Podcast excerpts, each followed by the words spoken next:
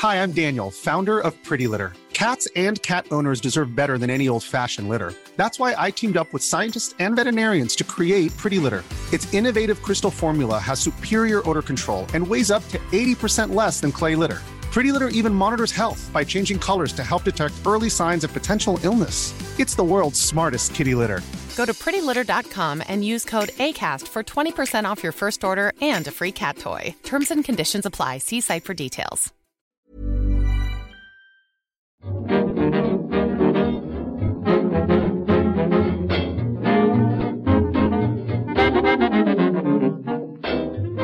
buenas, amigas y amigos. Bienvenidas, bienvenidos una semana más al podcast Reload, programa sobre videojuegos que hacemos desde anightgames.com.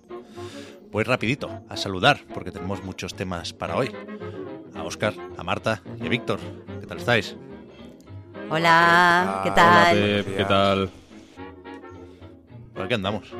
¿Se escucha todavía, se escucha todavía un ruido, Víctor? Es que tenemos que, que medirlo bien, porque si se queda solo en la introducción, entre que está la música de fondo, que podemos hacer bromas sobre eso, guay. Si se nos alarga más de dos minutos, hay que, hay que, hay que cancelar. Yo creo que ya no toda, se escucha, ¿no? Toda la temporada. Creo que se está muteando, Víctor. Creo que está jugando al despiste. Yo, eh, a ver. estoy Víctor no se está muteando, ¿eh? Porque cuando se mutea sale. Estoy intentando mutearme para. eh, pero es que me muteo vía hardware, no vía software. Tú, cuando. Sabía. O sea, si, si me muteo vía software, en el Discord aparece un iconito. Pero ahora.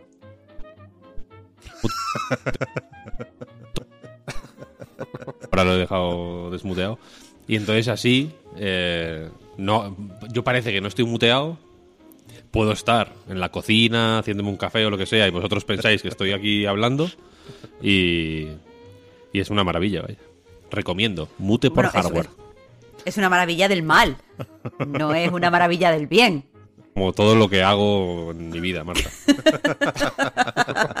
Bienvenida al infierno.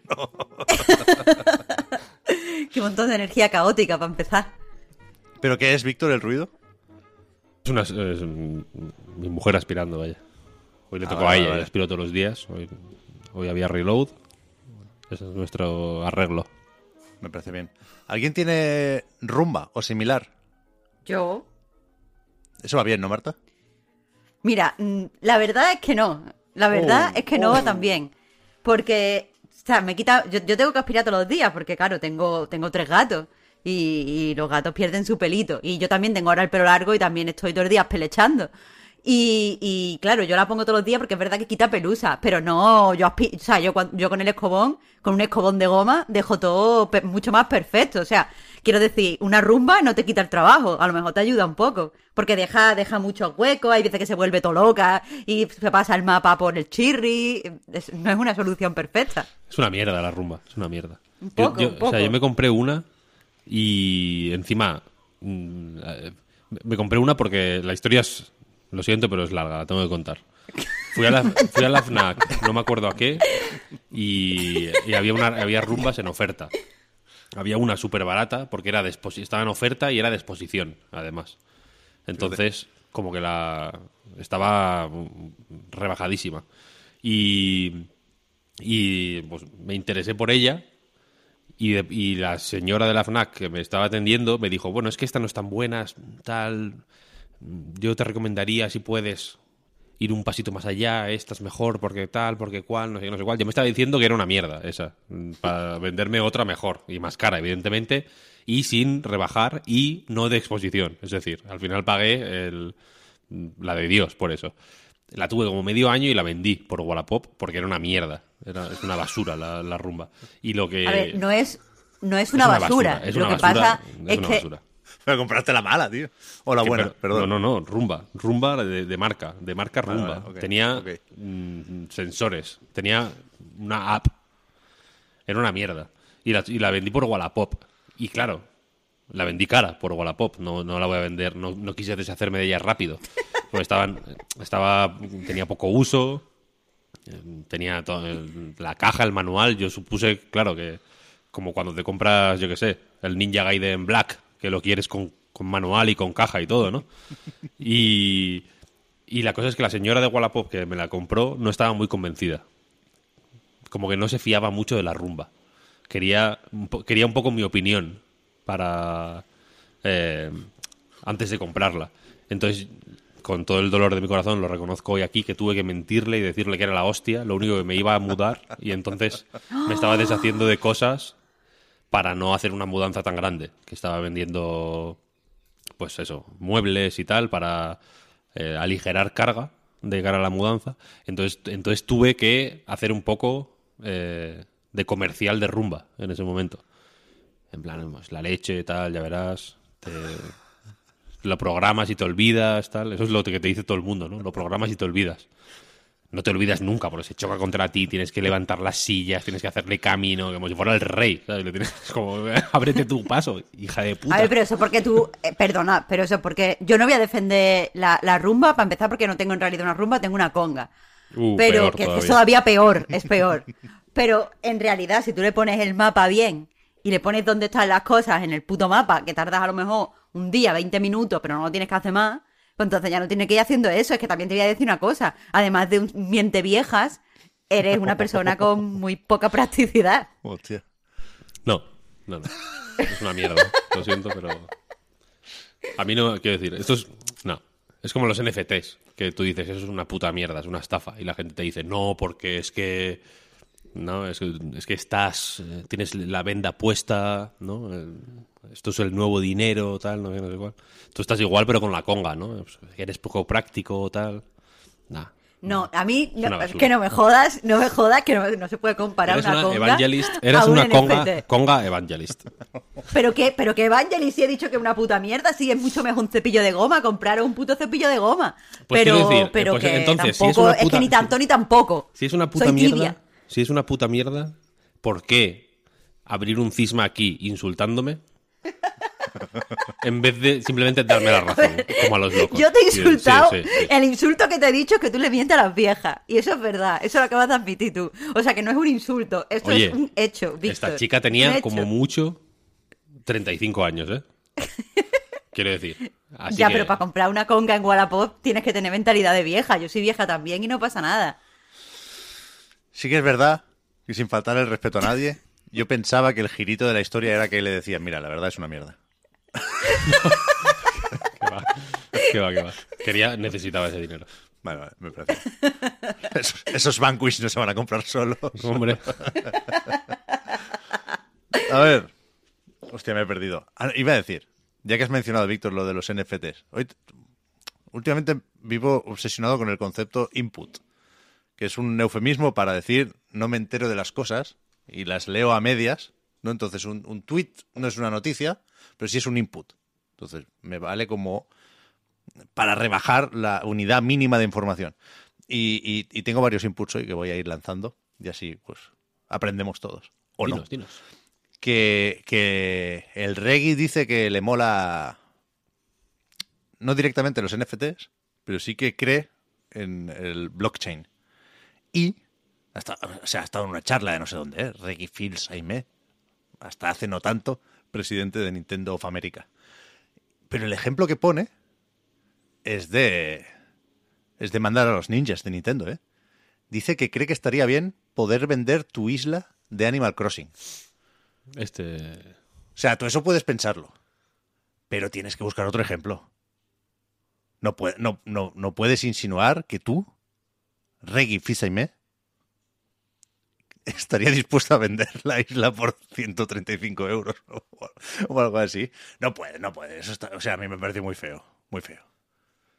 Furukawa ya le está. ¿no? Dema- demandando por.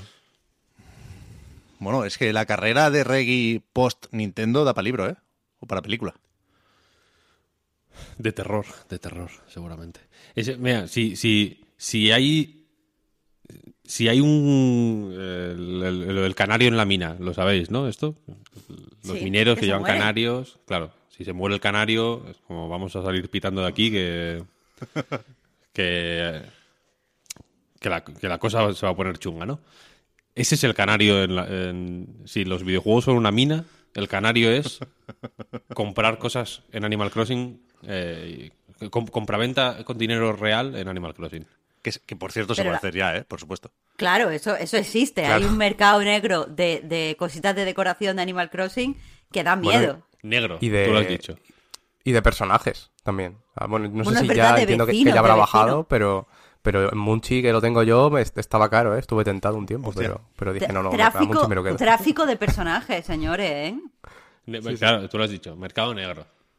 Eso es, Pero es, es eh, dejar que la gente... Pero además requiere un trabajo, porque no es venderlo y ya. O sea, requería que eh, lo vendieras, que dejaras entrar a alguien en tu isla y que se lo camelara luego al personaje. Es como proxenetismo, ¿no? Tenía- Sí, sí, prácticamente. En cierta medida, quiero decir. Sí, sí. Sí, claro, la práctica esta en la que, en la que eh, el proxoneta se hace como pasar por el novio de la prostituta y no, sé qué, esas cosas súper turbias. Pipi Estrada mm, es un, po- un poco su ¿Qué? juego, vaya. Es que no sé, vosotros no veis el Sálvame, eh, es por lo que yo sé.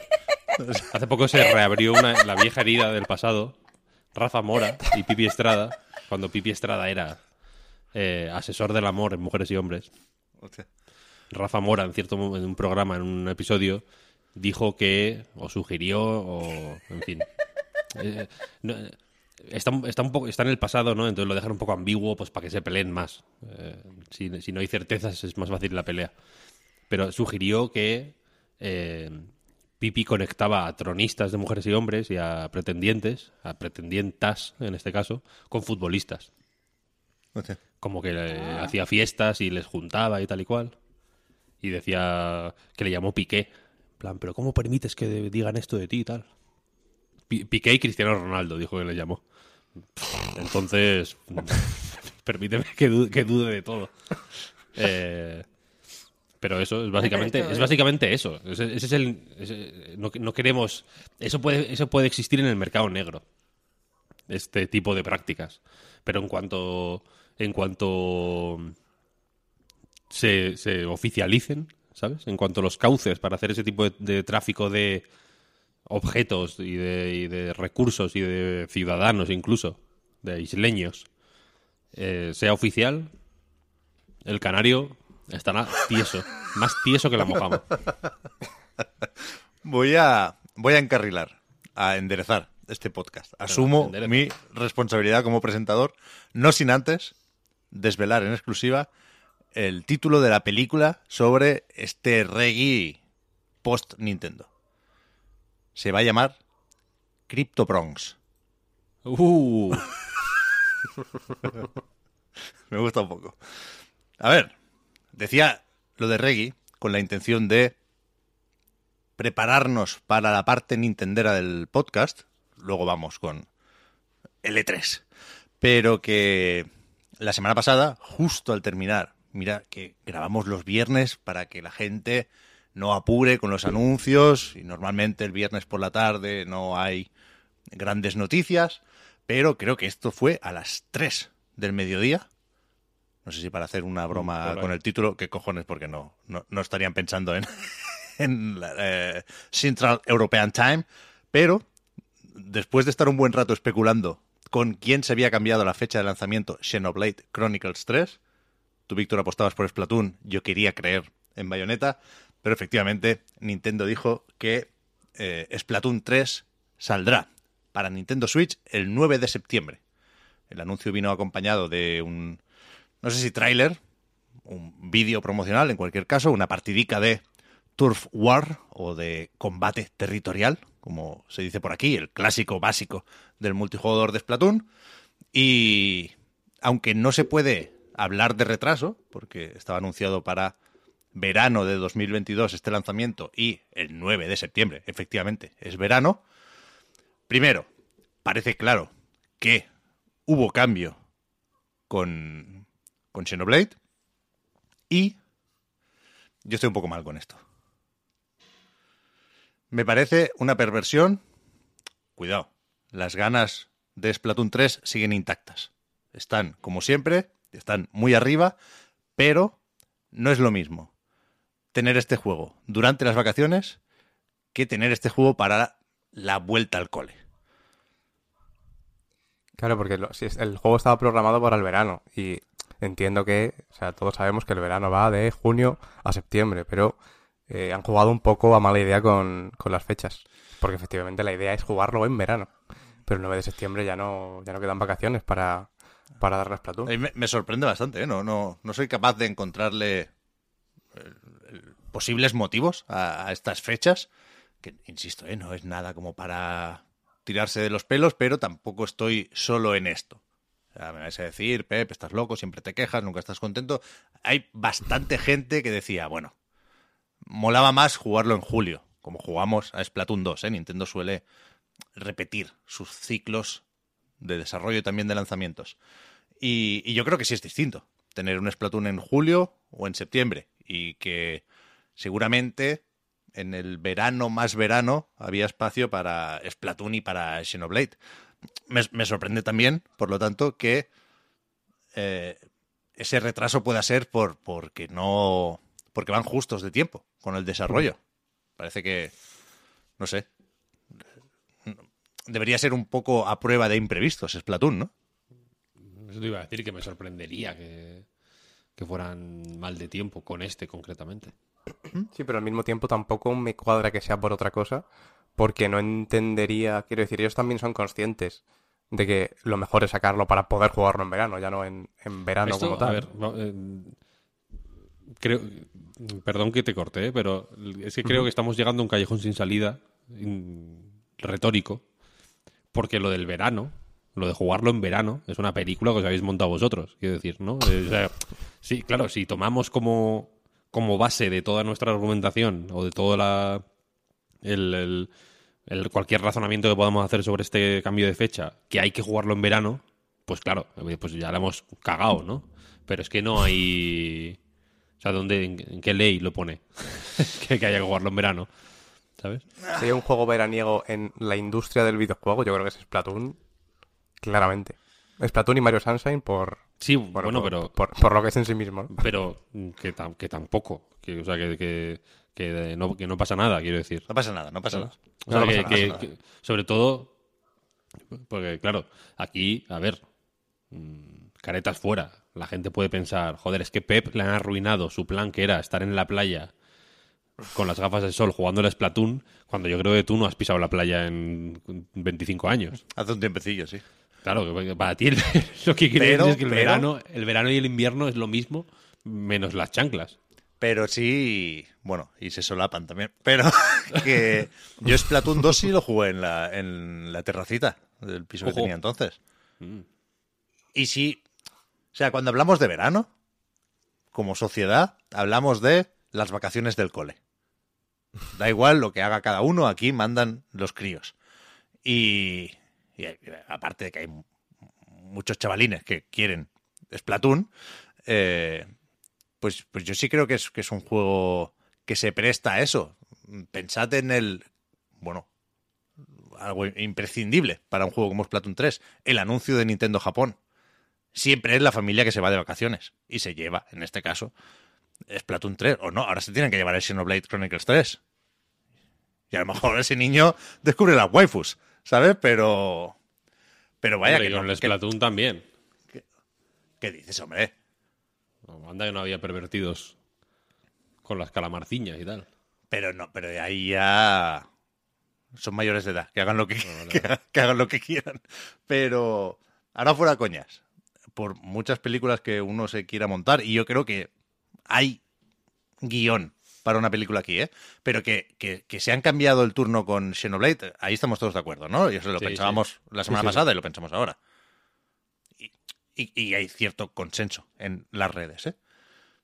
Entonces, a tope con Splatoon 3, en el, en el gameplay este. Es el típico un poco raro, porque si lo miras por encima o no tienes fresco eh, Splatoon 2, se puede llegar a hacer la broma de más de lo mismo y podríamos incluso montar aquí un debate juntando Splatoon y Overwatch 2. Mm, No es la idea. Si, si surge, pues lo hacemos, pero no es la idea. Pero, pero que en realidad enseña un montón de novedades. En superataques, en la forma de moverse, en armas. O sea, me apetece un montón volver a Splatoon. Y el vídeo no, Sí, eh. no, no, no puedo decir que me gustó mucho porque prefería un tráiler como todos los demás, ¿no? Que juegan un poco más con el montaje, con la música. Pero, Pero, hostia, es que te pone, te pone de buen humor Splatoon 3. No se le puede pedir más a un juego, ¿eh? En mi opinión. Mm, Sí, en un tráiler como, como tú mencionas, a lo mejor habrían quedado más claras las, las novedades como tal. Pero claro, yo a lo mejor que no jugué tanto al anterior, eh, no, no veo tanta diferencia entre el 3 y el 2 de primeras, ¿no? Que tampoco, sin, quiero decir, como dices tú, no, no, no voy, no voy a lo del mismo juego que el, que el anterior, pero la realidad es esa también, ¿no? Que visualmente es prácticamente igual, que seguro que se puede diferenciar en algunas cosas. Pues que no puede Y- ser mejor. Hay y un hay que te- estar al loro. Hay un techo ahí ya. Sí, sí, claro. Es alucinante. claro, sí. Me flipa. no es por mejor o peor, es por, por diferencia pura, vaya, por poder decir esto claro. claramente es nuevo. Está claro, está claro. Y, y yo creo que hay cosas un poco forzadas, como lo de empezar el, el combate o la partida de una forma distinta, porque sí, porque así diferenciamos Splatoon 3 del resto, ¿no? Con esta especie de lanzadores para cuando, ya digo, empiezan los tres minutos.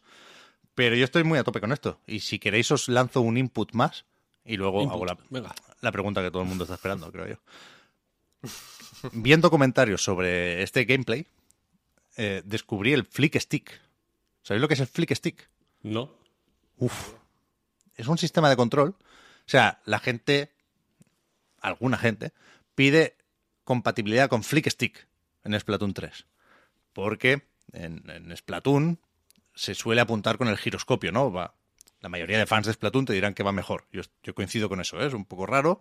A veces es más impreciso de lo que debiera, pero en general yo creo que es mejor y más disfrutón y más Splatoon jugar con el, con el giroscopio. Entonces, el Flick Stick es un sistema de control que requiere de giroscopio y que lo que hace.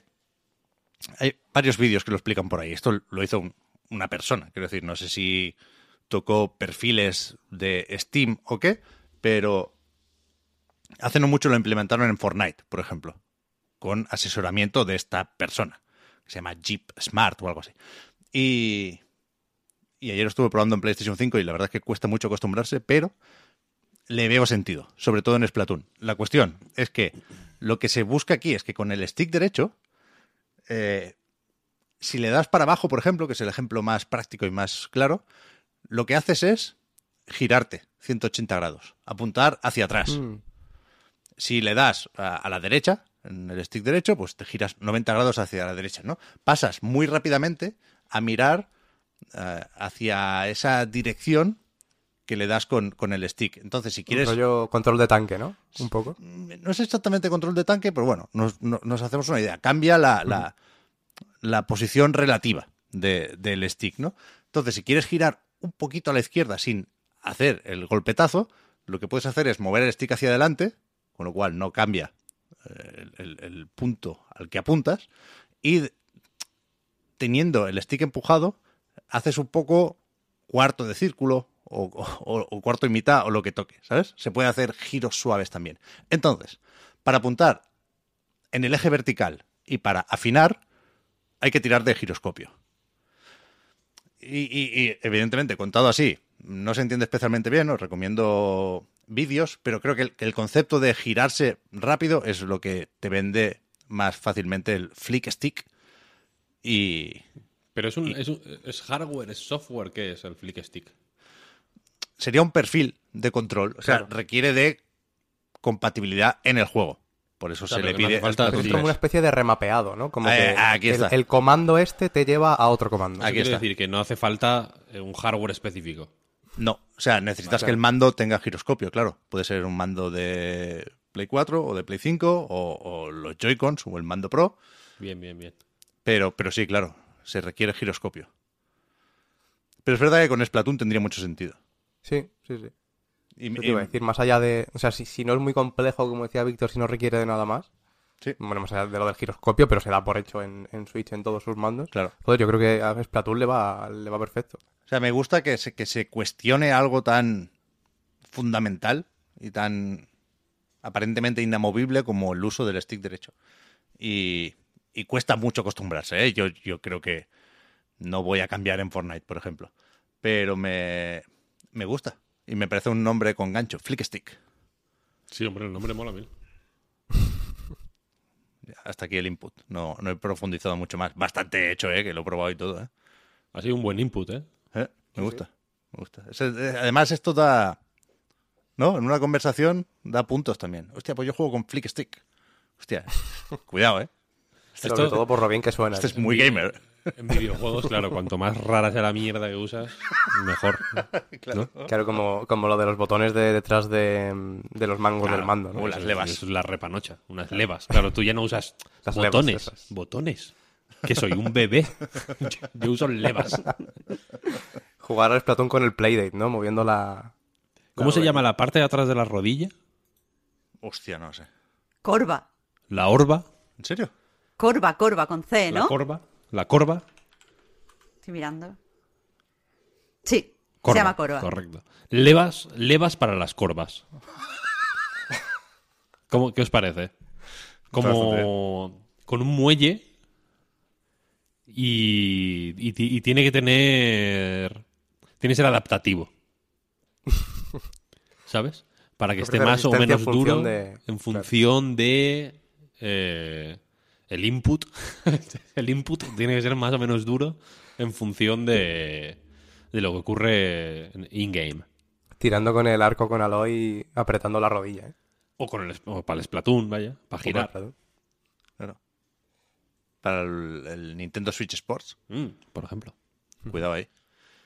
Eh, entonces, yo voy- habrá gente que estará pensando en sus casas o en el trabajo o por la calle. Se puede escuchar el podcast donde os venga bien. Que lo diga, que lo diga. Y habrá gente que dirá que no lo diga, por favor, por Dios. Evidentemente lo voy a decir. ¿Qué pasa con Bayonetta 3? Yo la semana pasada venía muy optimista. Decía, Nintendo le va a buscar un buen sitio, porque he visto una encuesta en Eurogamer. Hubo, hubo inputs por ahí también. Pero esta semana estoy preocupado. Estoy preocupado. Aunque contemplo, por supuesto, todas las posibilidades. No pienso en otra cosa. Desde que me levanto hasta que voy a dormir, pienso en Bayonetta. ¿Puede salir en agosto? O sea, aquí lo hemos dicho varias veces, Víctor. Bayonetta 3 en agosto. Y, y yo no lo decía en broma. Me temo que tú tampoco. Porque hay historial aquí, de nuevo. Astral Chain salió en agosto, creo recordar. Sí. Años atrás, eh, The Wonderful 101 también. Yo creo que, que no es para nada descartable que si el juego está hecho, cosa que puede ser perfectamente también, Nintendo lo cuele en agosto, ¿no? Que, que parece que, que- que esté todo cerrado y que no tenga sentido, pero no sería la primera vez. Más allá de agosto, lo veo complicado, ¿eh? Que nos metemos ya con Pokémon, nos, nos ponemos ya con las grandes entregas anuales, multiplataforma. Y tengo un poco de miedo, claro.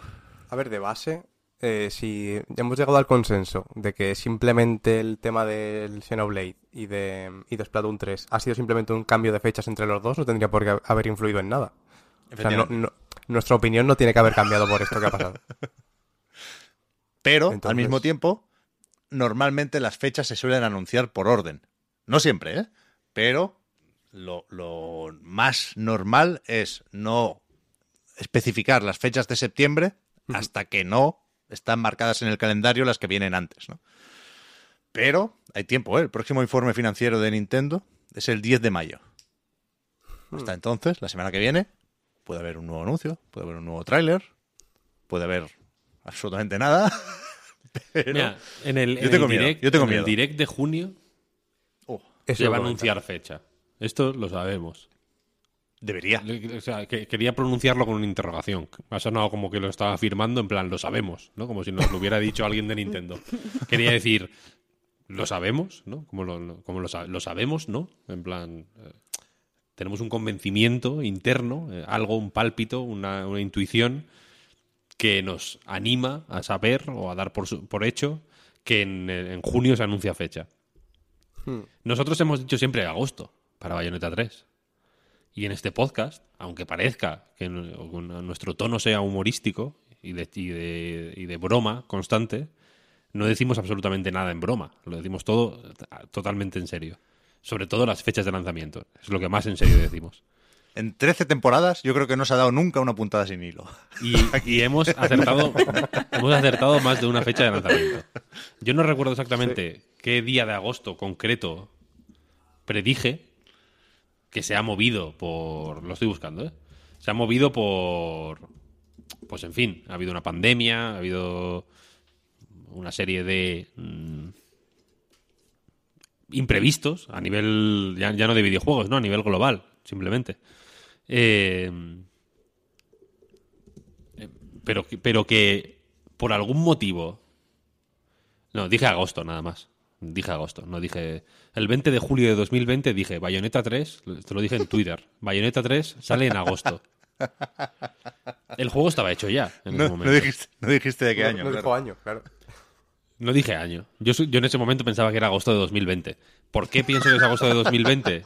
¿Por qué pensaba que era agosto de 2020? Pues porque agosto es un muy buen eh, espacio, es una muy buena franja de- del año. Uno partido por 12, no sé cómo se dice esto exactamente, del año, para tirar los juegos under the bus, como se dice en inglés. Cuando un juego, tú lanzas un juego en agosto y aunque sea The Wonderful 101, literalmente el mejor juego de todos los tiempos, Objetivo. pues puedes decir mm, de cara a los inversores y demás, ¿no? En plan, hostia, es que salió en agosto, ya sabéis, agosto hay poco movimiento, el podcast Reload no se graba en esa época, entonces como que nos cuesta, a los juegos les cuesta pues encontrar un altavoz, ¿no? Todo eso. Los de Platinum, además, quiero decir, ¿no? Los, los tiran under the bus. Entonces, Bayonetta esta es un juego que está diseñado en el documento de diseño. eh, ponía Mission Statement.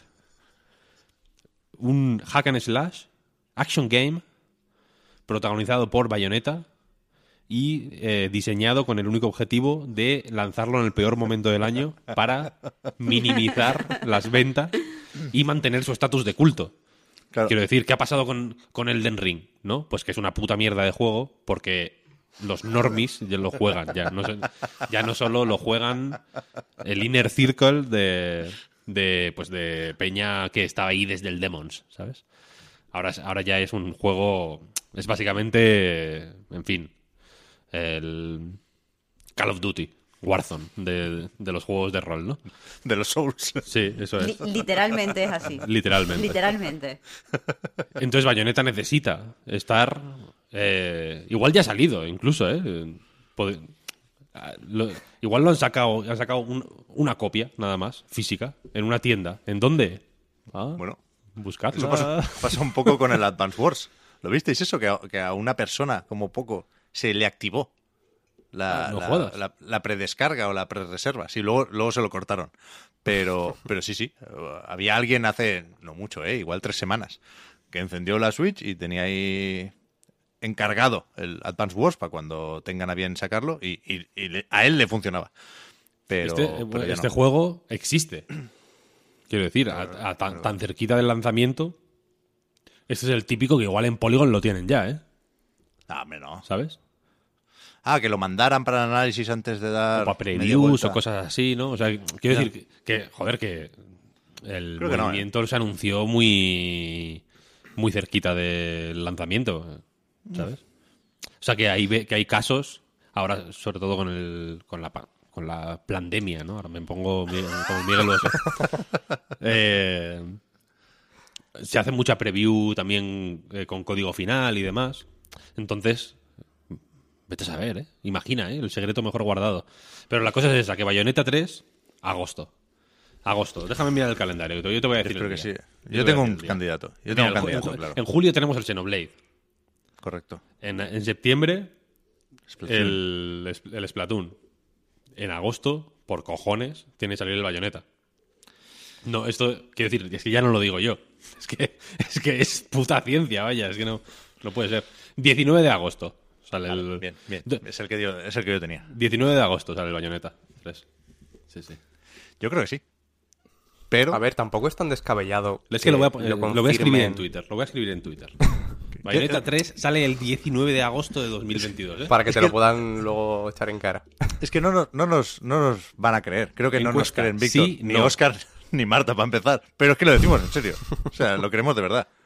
Ya está. A ver, pe- pero Y- no, sería, no sería loquísimo tampoco. No, no, no. Es que la historia está de nuestra parte. Es que es así. Es que es así. Yo, el ejemplo que iba a poner es que en el E3 del año pasado, es verdad que no es lo mismo, pero Metroid Dread se anunció con tres meses de diferencia, o cuatro meses. Tampoco sería muy loco precisamente por eso que lo hicieron Bueno, ahora con Bayonetta. Un poquito menos. Bayonetta 3 está un poco anunciado, ¿eh? Desde, hace igual. Sí, bueno, pero- Igual más tiempo. Pero precisamente, en todo es razón de más, ¿no? Porque el- otro no estaba ni anunciado y dieron fecha de lanzamiento para, Claro, por- para allá. Por eso, desde que lo por eso, dijeron. por eso, por eso. Ujú. Yo creo que sale el 19 de agosto. Si no, voy a necesitar un tiempo para pensar y para reflexionar y para irme a la montaña seguramente. Pero de momento, aunque el optimismo de la semana pasada no lo encuentro, de momento voy a intentar creer. Voy a forzarme a creer. Y voy a lanzar un último input para zanjar este tema. que, que- de nuevo, ¿eh? que, que nadie piense que es mentira lo de mi obsesión con esta mierda. Estoy repasando todas las fechas de juegos de Platinum, sobre todo los que saca Nintendo y tal cual. Y os podéis creer que Bayonetta 2 salió un mes antes en Japón. La versión de Wii U.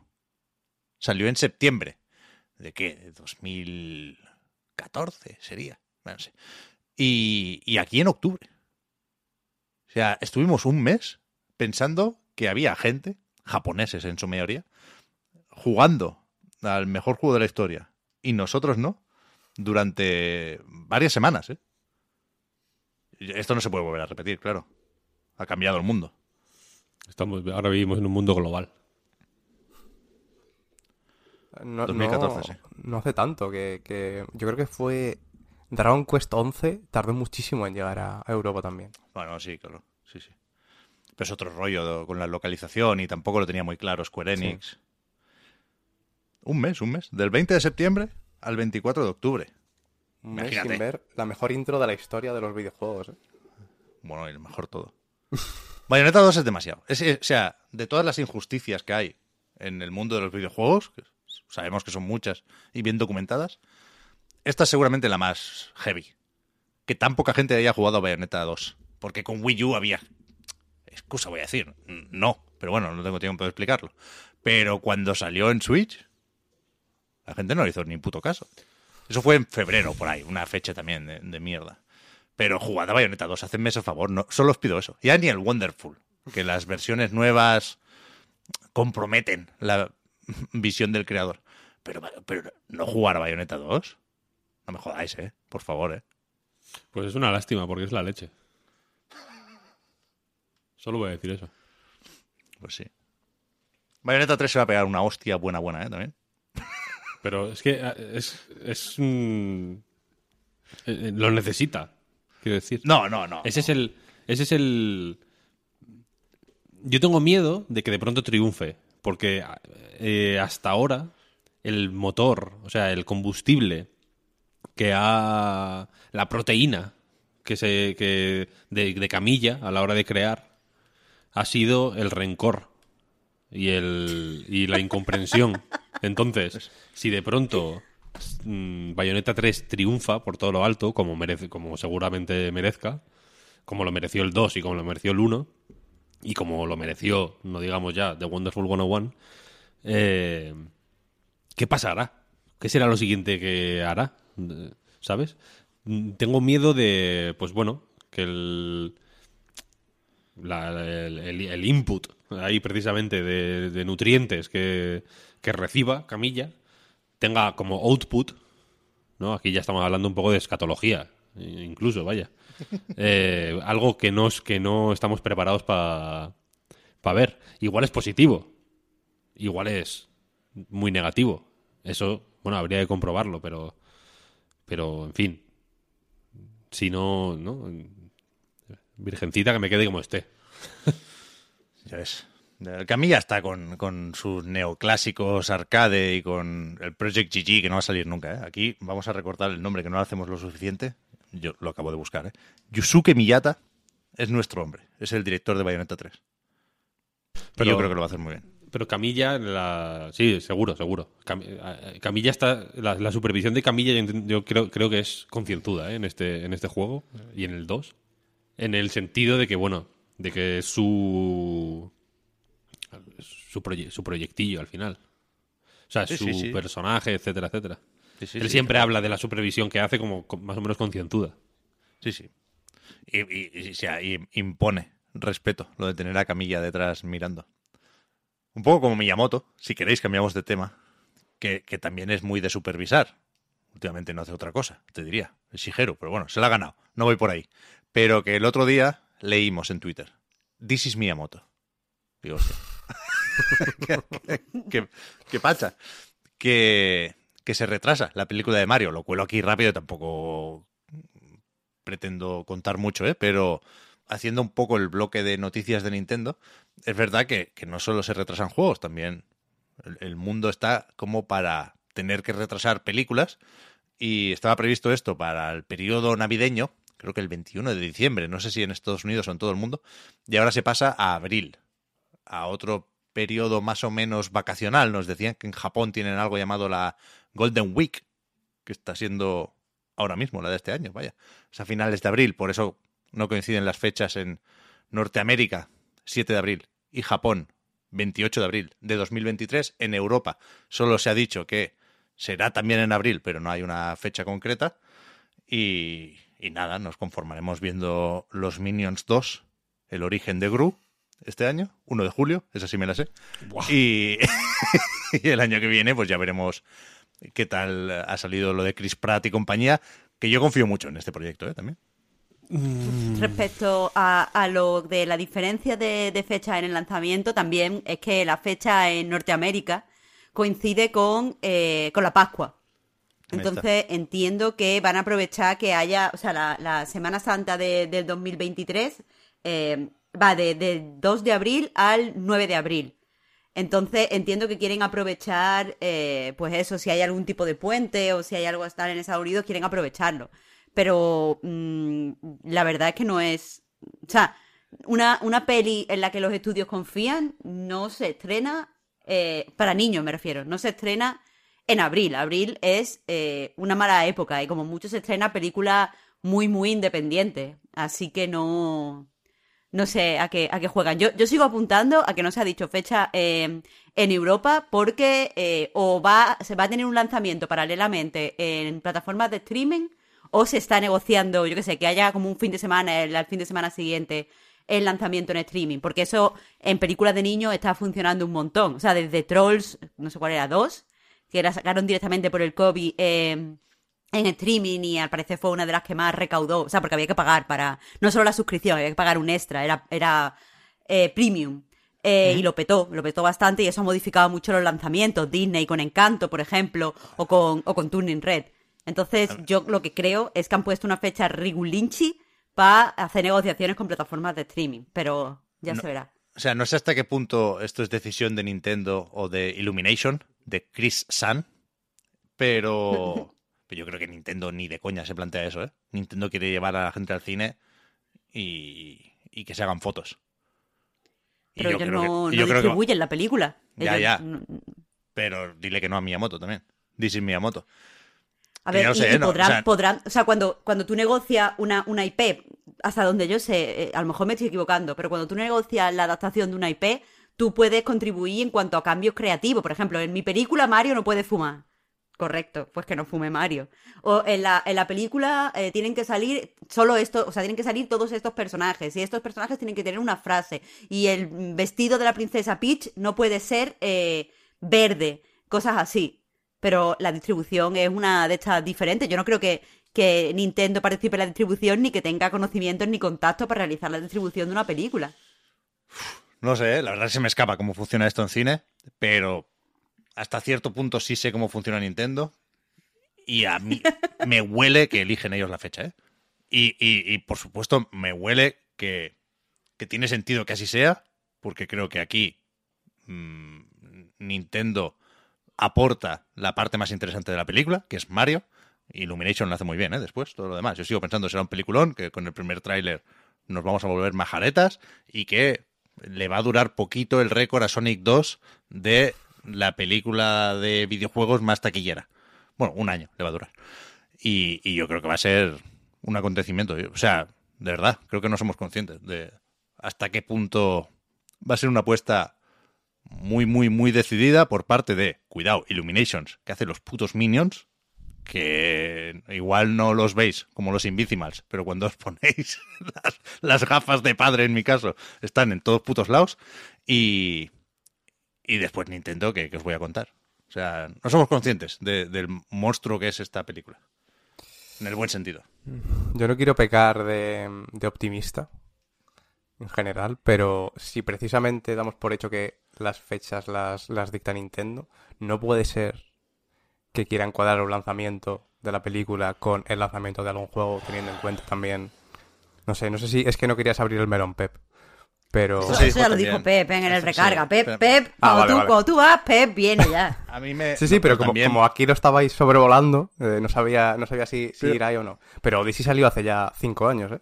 Sí, sí, tiene que estar al caer, si no un Mario o un Donkey Kong, algo de, de ese equipo. Pero no sé si lo dijimos, Marta, en recarga o en preguntitas, que no- nos, nos... Alguien nos preguntaba específicamente por el próximo Mario. A mí me, me- me parecería raro que saliera un juego de Mario Hmm. nuevo en abril, Sí. pero bueno, por, Sí. por poder puede. Eh, iba a decir algo, dejadme volver a Bayonetta un segundo, pero ya, ya sabía yo que Ojo. tenía, tenía pensado un cierre mejor que el que acabamos de escuchar, que es que, bueno, mejor o no, de, de vosotros depende, pero que en un mundo donde venda más un Musou de Fire Emblem, lo digo pensando en Fire Emblem Warriors Three Hopes, que sale a finales de junio, creo recordar. Un mundo en el que vende más este juego que Bayonetta 3 es un mundo en el que no puede existir el podcast Reload. ¿eh? ¿No es una amenaza? No, no, no quiero hacer Ha, eso de... ha sonado a muy No, amenaza. A comprad el juego o os despido. no, no quiero hacer eso de si vende la remasterización nos planteamos la secuela, que es muy feo, se ha criticado aquí muchas veces, pero no tendría ningún sentido seguir con, con- No, con este esto- podcast, lo siento. No, Pep, eso es una. No, no, Lo siento. no, no, no. Lo Eso es siento. una visión. eh, que creo que el fondo del mensaje es, es bueno, es, es el correcto, pero creo que la perspectiva desde la que te enfrentas a, a una realidad, pues sinceramente turbia y preocupante, eh, es el incorrecto. Porque precisamente en un mundo en el que un Musou de Fire Emblem vende mucho más que Bayonetta 3, es cuando más falta hacer el podcast, el podcast Reload.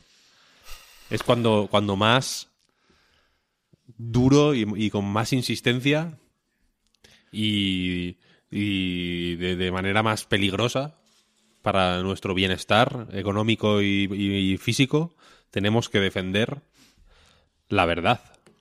Yo no puedo seguir luchando, Víctor. en, en algún momento Never- tenemos que, te- tenemos que asumir que van a ganar los mancos. Never be, never be game over. Pep. Yo no puedo más, Víctor. Tú puedes, tú puedes, Pep. No puedo más. Best anime scenes, ¿eh? ¿Habéis hecho? Sí, sí. Uh, escúchame. Esto Dime. también lo voy a enlazar. ¿Sabéis qué juego es un poco bayoneta? Yo no lo sabía, no me, no me lo habíais dicho. Igual no lo sabíais tampoco. Pero lo, lo de la esquiva del Kirby, ¿qué pasa aquí?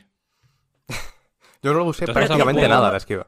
¿Te has pasado el juego sin saber que se podía esquivar? Coño, claro. Me lo dijeron el otro día haciendo ¿Cómo un lo ha hecho? Co- ¿Corriendo al- alrededor de, de los jefes? Bueno, eh, es que el puto Waddle de pañuelo, ¿yo cómo voy a saber que esquiva?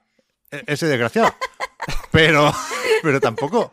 O sea, ahora me interesa de verdad. Lo, lo pregunté el otro día haciendo un directo en, en Chiclana a- a- al chat, ¿eh? que, que me dijeron eso, que efectivamente, por si alguien no lo sabe, que pude comprobar ahí también, que mucha gente no lo sabe, porque creo, y ahí voy, que el juego no te lo dice, si mantienes pulsado LUR, que hace una animación de bloquear, eso es fácil que te lo encuentres aunque no te lo digan, ¿no? Y le das al stick izquierdo para los lados o para adelante y atrás, pues hace esquiva con tiempo brujo. O sea, en algún momento Es el juego verdad, te lo está, y dice. está todo guay la, la animación así del Kirby para el ladito, ¿eh? Que está súper graciosa. Sí, sí, sí. ¿Hay algún desafío en el, en el que eso aparezca en el cuadradito de abajo a la derecha? No, yo vamos, que No. creo que no. Entonces, Yo estuve como tú, Pepe. O sea, no, no, no tuve la suerte de que un chat me lo dijera, pero, pero al final lo descubrí de casualidad. Porque es verdad que a mí me gusta, cuando pruebo, toqueteo los botones, hasta cierto punto, me gusta pensar, vale, ya no, con esto está, no necesito más. Con esto ya me puedo manejar con todo. Entonces no me paro a combinar todas las posibilidades, ¿no? Pero, pero sí, sí, también me di cuenta O sea- ca- casi al final del juego. yo, yo llegué a descubrir, entre comillas, por mi cuenta, la patada baja. ¿no? Si bloqueas y le das Sí. a la A, hace un movimiento ahí un poco Smash. No sé si es un guiño o si es tradición en Kirby, pero me recuerda a Smash Bros. Pero es que además la, la espada tiene un combo ahí. Parece el puto Devil May Cry, que le- te levantas y empiezas ahí a pegar espadazos a lo loco. O sea, R, A, A, B. Y pa, pa, pa, pa, pa, pa, pa. Es que o sea- o sea, me, al- me alegra tanto, Pep, que estés entrando y que estés descubriendo las virtudes de Kirby, aunque aún, aún tarde. Bueno, es que me voy a hacer el 100%, ¿eh? En eso estoy. O sea, Vale. todo esto viene de matar los jefes sin que me toquen, claro. Que en el directo te salió regulinchi, también te digo. ¿Qué dices? Pues estaba yo súper contento que me maté a tres al final. Madre mía, Madre mía, bully. Joder, Pep, pero es que, no, a ver, es que lo que yo digo es que yo entiendo que tú en los directos tienes que jugar bonito, pero que en el Kirby es súper fácil matarse a, lo- a los jefes eh, sin que te toquen, porque que hay, hay una habilidad que está tocheta que para el tiempo y le quita la mitad de la vida. Entonces, Ya, el catapum. Es que no, no lo tenía muy presente. Insisto, Marta, tú no sabes lo duro que es pasarte el juego por primera vez como Waddle di pañuelo. Que por cierto Ya, también, tío, también pero- esquiva. Pero, pero no, no conté con el catapum y no conté con la mejora de armas. O sea, una cosa es Claro. evolucionar las habilidades con el plano y luego cuando te pasas el juego, esto no es spoiler, le puedes meter un plus a las armas, como mínimo uno. Yo, yo, yo no he invertido estrellas más allá de la primera mejora. Y no lo recordé, claro, iba con las armas sin, sin mejorar. y Pero... tampoco te acordaste que te puede absorber varias estrellas y hacer un golpe más grande cuando las lanzas. Sí me acordé, pero eso, eso me cuesta un poco. Para el último jefe sí que es lo que estoy haciendo ahora, que es el más complicadete, y sí lanza muchas, o deja caer muchas estrellas. Y ahí sí que la estrategia es ir sin armas. Pero, Pero lo de las estrellas Claro, es una es, movida, que, es que ¿eh? eso, tú entras con el catapum y el catapum después se te quita cuando lo usas. Entonces en ese momento empiezas a coger estrellas como un hijo de puta y de repente pues la, la sueltas todo y, y listo, tío. Pero, pero lo de Pero- las estrellas te tienes que colocar muy bien para poder Sí. cogerlas sin que la primera que cojas ya no te deje coger más. Claro, es demasiado difícil Eso es coger más de una. Eso es verdad. Es demasiado difícil. Pero cuando pillas Tiene, cuatro... tiene su aqué, tiene su aqué. Ah, es que, ¿cómo no le meten logros ya a la Switch, por Dios? O sea, cuando me comí por primera vez y las escupí, cuatro estrellas, y no me saltó un, un logro, ahí, bueno, me embajoné también, claro. Tengo momentos de debilidad, Soy como, los logros. como habéis comprobado. Yo creo que se vive mejor sin logros. no, Yo también. no. ¿Cómo que, pero ¿cómo que no? ¿Por qué no? Hombre, porque, porque nadie deja de hacer nada para conseguir ese logro. O sea, yo estoy en contra de los logros, y luego hablaremos de esto, de eh, dedicarle un tiempo que no le dedicarías al juego si no fuera por el logro o el trofeo. Lo digo habiendo hecho el platino de Babylon's Fall, ¿eh? lo sé, la vida está llena de contradicciones. Pero los logros que, que te dan feedback positivo en, en mitad de la partida, por algo que no se puede premiar de otra forma, como es comer y disparar cuatro estrellas, esos a mí me dan la puta vida. Yo creo que. A ver, los logros sobre todo molan los que no son de grindeo, ¿no? Son de. Pues de, de probar a hacer cosas, ¿no? Decir, ah, mira qué alto está eso, me voy a subir. Logros de Claro. desafío Nintendo, en general. A ¿no? Nintendo, eso iba a decir, Oscar, que le tenemos muy en cuenta lo de que nos haga saber que contempla es. esa forma de jugar. Eso es. Lo que Por pasa, la puta vida. Que esos son los guays, también mola hacerlo, ya no solo por tu cuenta, sino porque sabes que te van a dar un logro. El tema es que a lo mejor precisamente lo que no tenía que haber habido es logros nunca. Ya sabemos que existe el concepto de logros y entonces ya jugamos así un poco, ¿no? Inconscientemente o conscientemente, jugamos intentando rebuscar lo que tenemos en pantalla para decir, aseguro que si hago eh, esta movida me va a dar un logro. Pues claro. Si no hubieran existido que- nunca, es que no sería- tendríamos que andar pensando en eso. Pero Hay es que poner a prueba los me juegos. parece- claro, claro, sí, sí. Pero es que, ¿por, por qué no se hace con cosas in-game? Es que a mí lo que no me, no me gusta de los logros que es... O sea, a mí me, me, me parece bien que el juego te invite a conocer todos sus secretos y que juguemos rebuscando. Pero joder, está guay que lo hagan como en el Kirby. O sea, que te digan, pues te faltan... O sea, te faltan tantos Waddle Dees, te falta, eh, yo qué sé, ver eh, la ruta secreta de no sé qué. Eso está guay. Pero que sea algo externo al juego. Que te salta ahí una pantalla sacándote la inmersión que, que además te invita a hacer muchas veces chorradas, rollo, siéntate en tres sillas. Es como, pues no, pues siéntate tú. Eh, eso no está guay. Además es externo al juego. Es que, es que no se puede. Yo no creo que se pueda estar a favor de eso. Bueno, pues la esquiva bestia, en cualquier caso. Y la, pregu- la pregunta de la semana respecto a Kirby la hiciste tú en Twitter, Marta, el otro día. Mm. ¿De dónde, de dónde te, te surgió esa, Pues nada, que esa pregunta? Que estaba hablando con Miguel y estábamos los dos hablando de que adoramos totalmente a Kirby. Kirby es como lo mejor y lo más adorable y nos encantaría tener un Kirby en real life. Y de repente me dice, sí, pero es que tiene que ser súper agradable con el pelito. Y yo, ¿con el qué? Entonces vi que hay gente, vi que, vi que O sea, existe. Red flag. Te- Claro, tío. Yo me, estoy yo me estoy planteando ahora muchas cosas. Y yo pensé, pero, y yo le dije, pero a ver, como que pelito. Kirby es como un delfín, es así como, como mm, rugoso, como gomoso. Y él se quedó, pero eso no es agradable de tocar. A nadie le gustaría acariciar un delfín. Los delfines no están calentitos. Y yo, pero lo primero, tú no has tocado ningún delfín, ¿sabes? Pero, yo qué sé. Entonces vi, vi que hay dos tipos de personas en este mundo. Y quise preguntarle a, a la gente en Twitter qué opinaba. Pero tú, Marta, tampoco descartas del todo que tenga pelo, ¿no? O sea, tú estás en el punto de... O sea, estás por el lado también de que sobre- es lisito, pero no lo descartas completamente. Claro, a ver, yo estoy convencida de que eh, Kirby es más delfín que melocotón. Pero, pero, tengo empatía hacia la gente que, que piensa que tiene pelito, porque creo que, que esa gente no lo está pensando como lo pienso yo, que me lo imagino que si tiene pelito y tiene carne, tiene por dentro huesos, y los huesos se le rompen en las transformaciones y es todo como muy horrible y gore. Yo creo que la gente simplemente está imaginando que es como un gato de estos sin pelo. ¿Sabe? Que es como muy agradable al tacto, tiene como pelusita de melocotón, y eso todavía, está bonito. O sea, Kirby es cute. No, no. Mm, ya, no, eh, pero de pronto es que has dicho melocotón y es que esa textura también me, me gustaría. Que fuera. ¿Lo que ves? tuviera- Casi pelo. Víctor, Víctor se ha abierto la mente como a mí el otro día. Sí. Porque, claro, pelito yo imaginaba otra cosa un poco más desagradable, como un pelo de. terciopelado. De Más o menos, roedor salvaje. Pero si fuera un pelito como de terciopelo, efectivamente, Claro. Hmm, Claro. la cosa Ya puede tener pelo. Ah, Pero yo creo que no gente, puede yo creo tener que la pelo. gente que dice pelo se imagina como, como los plushies. Que, que Kirby es un poco plushy. Sí, Yo creo que es, una- es, es un material que no conocemos, claro, que solo está en el, en el planeta pop. Aquí no se dice estrella pop, ¿no? Es planeta pop.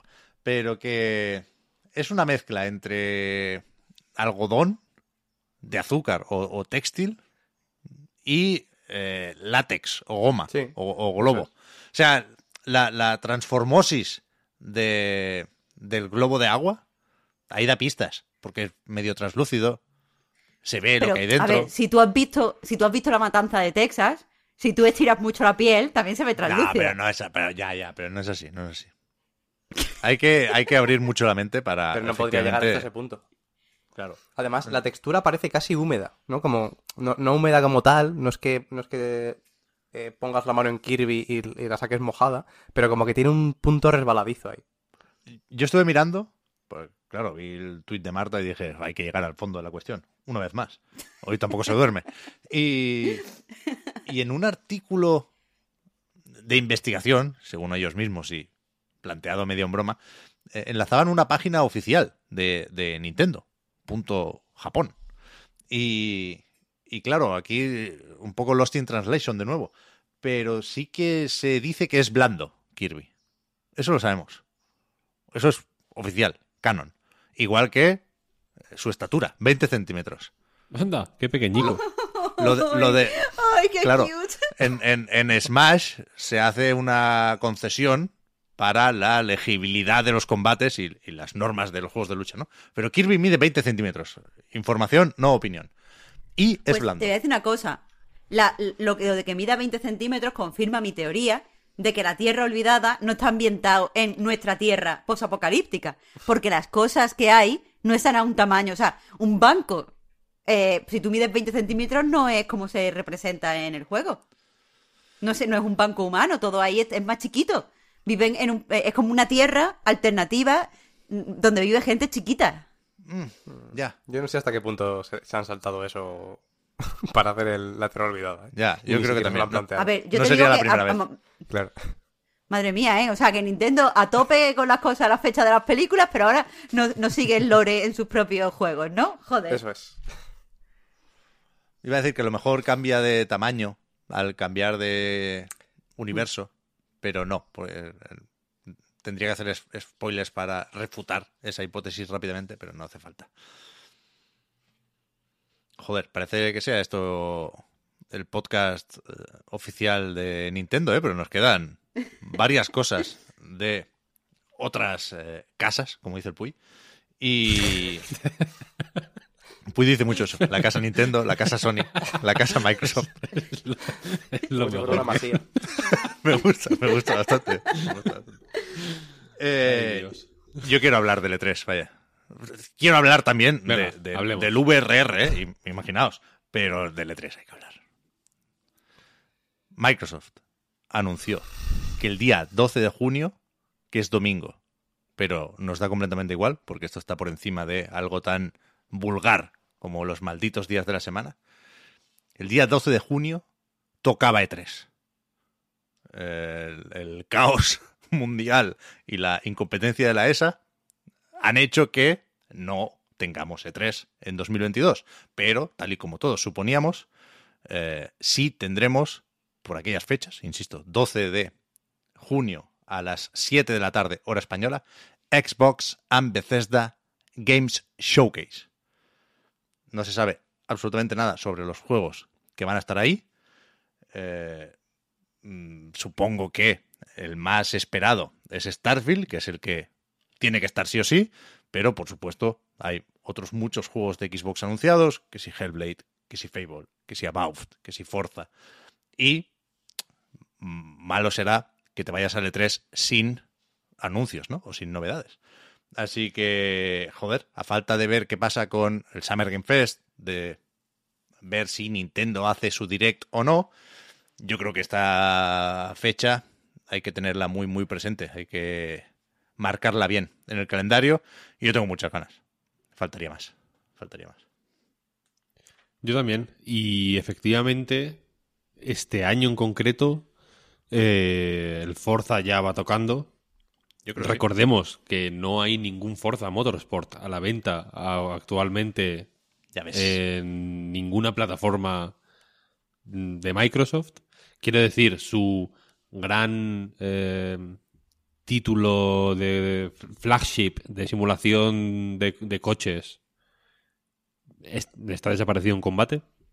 Si alguien quiere ver qué tal está el Forza 7, no puede, ni el 6, ni el 5, ni el 4, ni ninguno, básicamente, eh, que me parece heavy.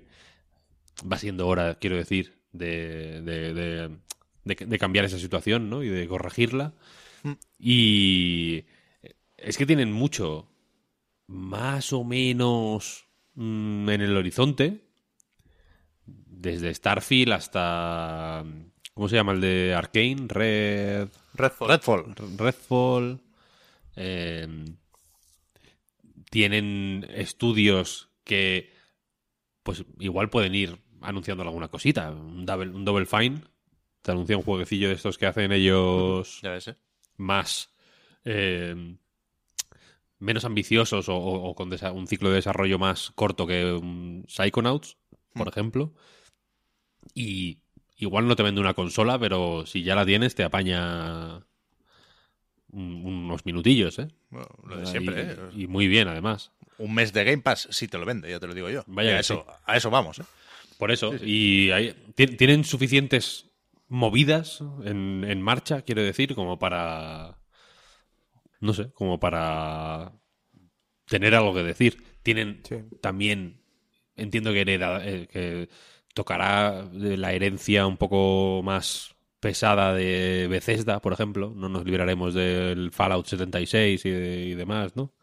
¿Tú crees? Yo creo que no. Yo creo que seguirán ahí.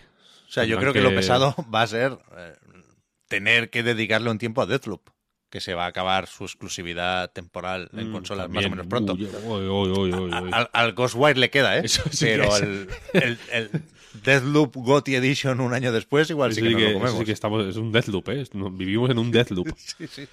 Eh, es verdad, es verdad. Pues puede ser. Pero Machine Games, a ver qué ha estado haciendo, por ejemplo. Bueno, Indiana Jones. Enseñarán el Indiana Jones, claro. Mm, Por eso, que, que- que tienen eh, cositas que enseñar, yo creo. Hay, hay, O sea- hay movimiento. Va a ser un... En general... eh, estará bien, estará guay ver cómo se desenvuelven con este... Es, el- es la primera vez que tienen este tamaño hipermasivo no efectivo aún, porque lo de Activision Blizzard, supongo que este mismo discurso, quiero decir, se podrá hacer parecido el año que viene y si y si la cosa sigue como hasta ahora, igual el siguiente y el siguiente y el siguiente, hasta que explote, porque quiero decir, es una es una cosa que es una cuerda que se puede tensar hasta donde se puede tensar, ¿no? Eh, pero ahora mismo es la primera vez que están sin nadie alrededor, ¿no? Tienen to- todos los focos que podía haber en junio están ahí, porque no hay nada más que enfocar, ni Electronic Arts, que también se retiró. Así que habrá que ver, habrá que ver. Habrá que ver mm, dónde se coloca Geoff Keighley. No creo que sea importante, pero creo que mm, tam- tampoco probablemente Geoff Keighley esté haciendo calendario en base a este tipo de cosas, quiero decir. Bueno, o sea, él ya tendrá permiso para hacerlo, ¿eh? Pero él ya se ha apropiado un poco de esta conferencia, ¿eh? Ya la, la, la marca como parte del Summer Game Fest. Está en la web oficial, summergamefest.com. Y yo creo que eh, su evento va antes, porque a él lo que le interesa es vender la ilusión, que es mentira, ¿eh? Pero le interesa vender que lo suyo es el pistoletazo de salida. De un Y yo- verano y- lleno de videojuegos. Y, y- me suena que el año pasado ya fue así. ¿eh? Yo creo que lo del Geoff Keighley va a ser. Le gustan los jueves. Puede ser el 9 de junio, puede ser el 10.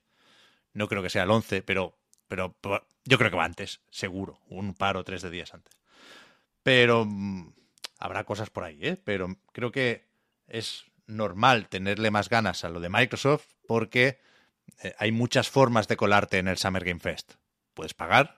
Hay juegos que son un anuncio siempre o sea, siempre me cuesta aclarar la diferencia entre anuncio de presentar algo nuevo y anuncio de publicidad. Hay de los dos en el Summer Game Fest, ¿no? Eh, hay anuncios que no tienen nada que ver incluso con videojuegos, ¿no? Entonces el ritmo es completamente distinto y Microsoft selecciona lo que pone en sus eventos, igual que lo hacía Sony, igual que lo hace Nintendo, ¿eh? en base a la visibilidad y el impacto. O sea, hay una garantía en el filtro que no está para nada, para nada en el Summer Game Fest. Por eso creo que, aunque uno sea multiplataforma eh, y el otro menos, porque no deja de ser un ecosistema, pero que nada que ver eh, las ganas con las que espero yo lo del Geoff Keighley y el P3. Esto creo que es evidente que podemos llamarlo ya P3 de Phil Spencer en vez de Mm. E3, porque, o sea, sabéis que ese es el, el Gamer Tag de Phil. Sí, sí, sí. Y en Twitter también, ¿no? En Twitter efectivamente es Xbox P3. P3. Pero, pero en Xbox Live es P3, su nick. Que no sabéis, o sea, no sé si sabéis de dónde viene, pero yo os lo puedo contar. Cuéntanos, por favor. ¿Cómo? Di, di, di. No he llegado a la fuente, pero ese es mi próximo input. Sí es algo, una historia que se, se puede encontrar en Internet, ¿eh? buscando en Google fácilmente. Y, no sé si lo dijo en algún podcast o algo, yo no, no- he sabido, insisto, eh, escucharlo de su voz, pero lo que cuenta la leyenda es que P3, el nuevo E3, insisto, voy, a voy a intentar a ver si cala la idea, eh, viene de Philip III, o sea, Phil III, porque el padre de Phil Spencer se llama también Phil o Philip y el abuelo lo mismo. Con lo cual tiene nombre de rey. Phil, Phil III. El P3, yo estoy, o sea, a mí me da la puta vida esto, ¿eh?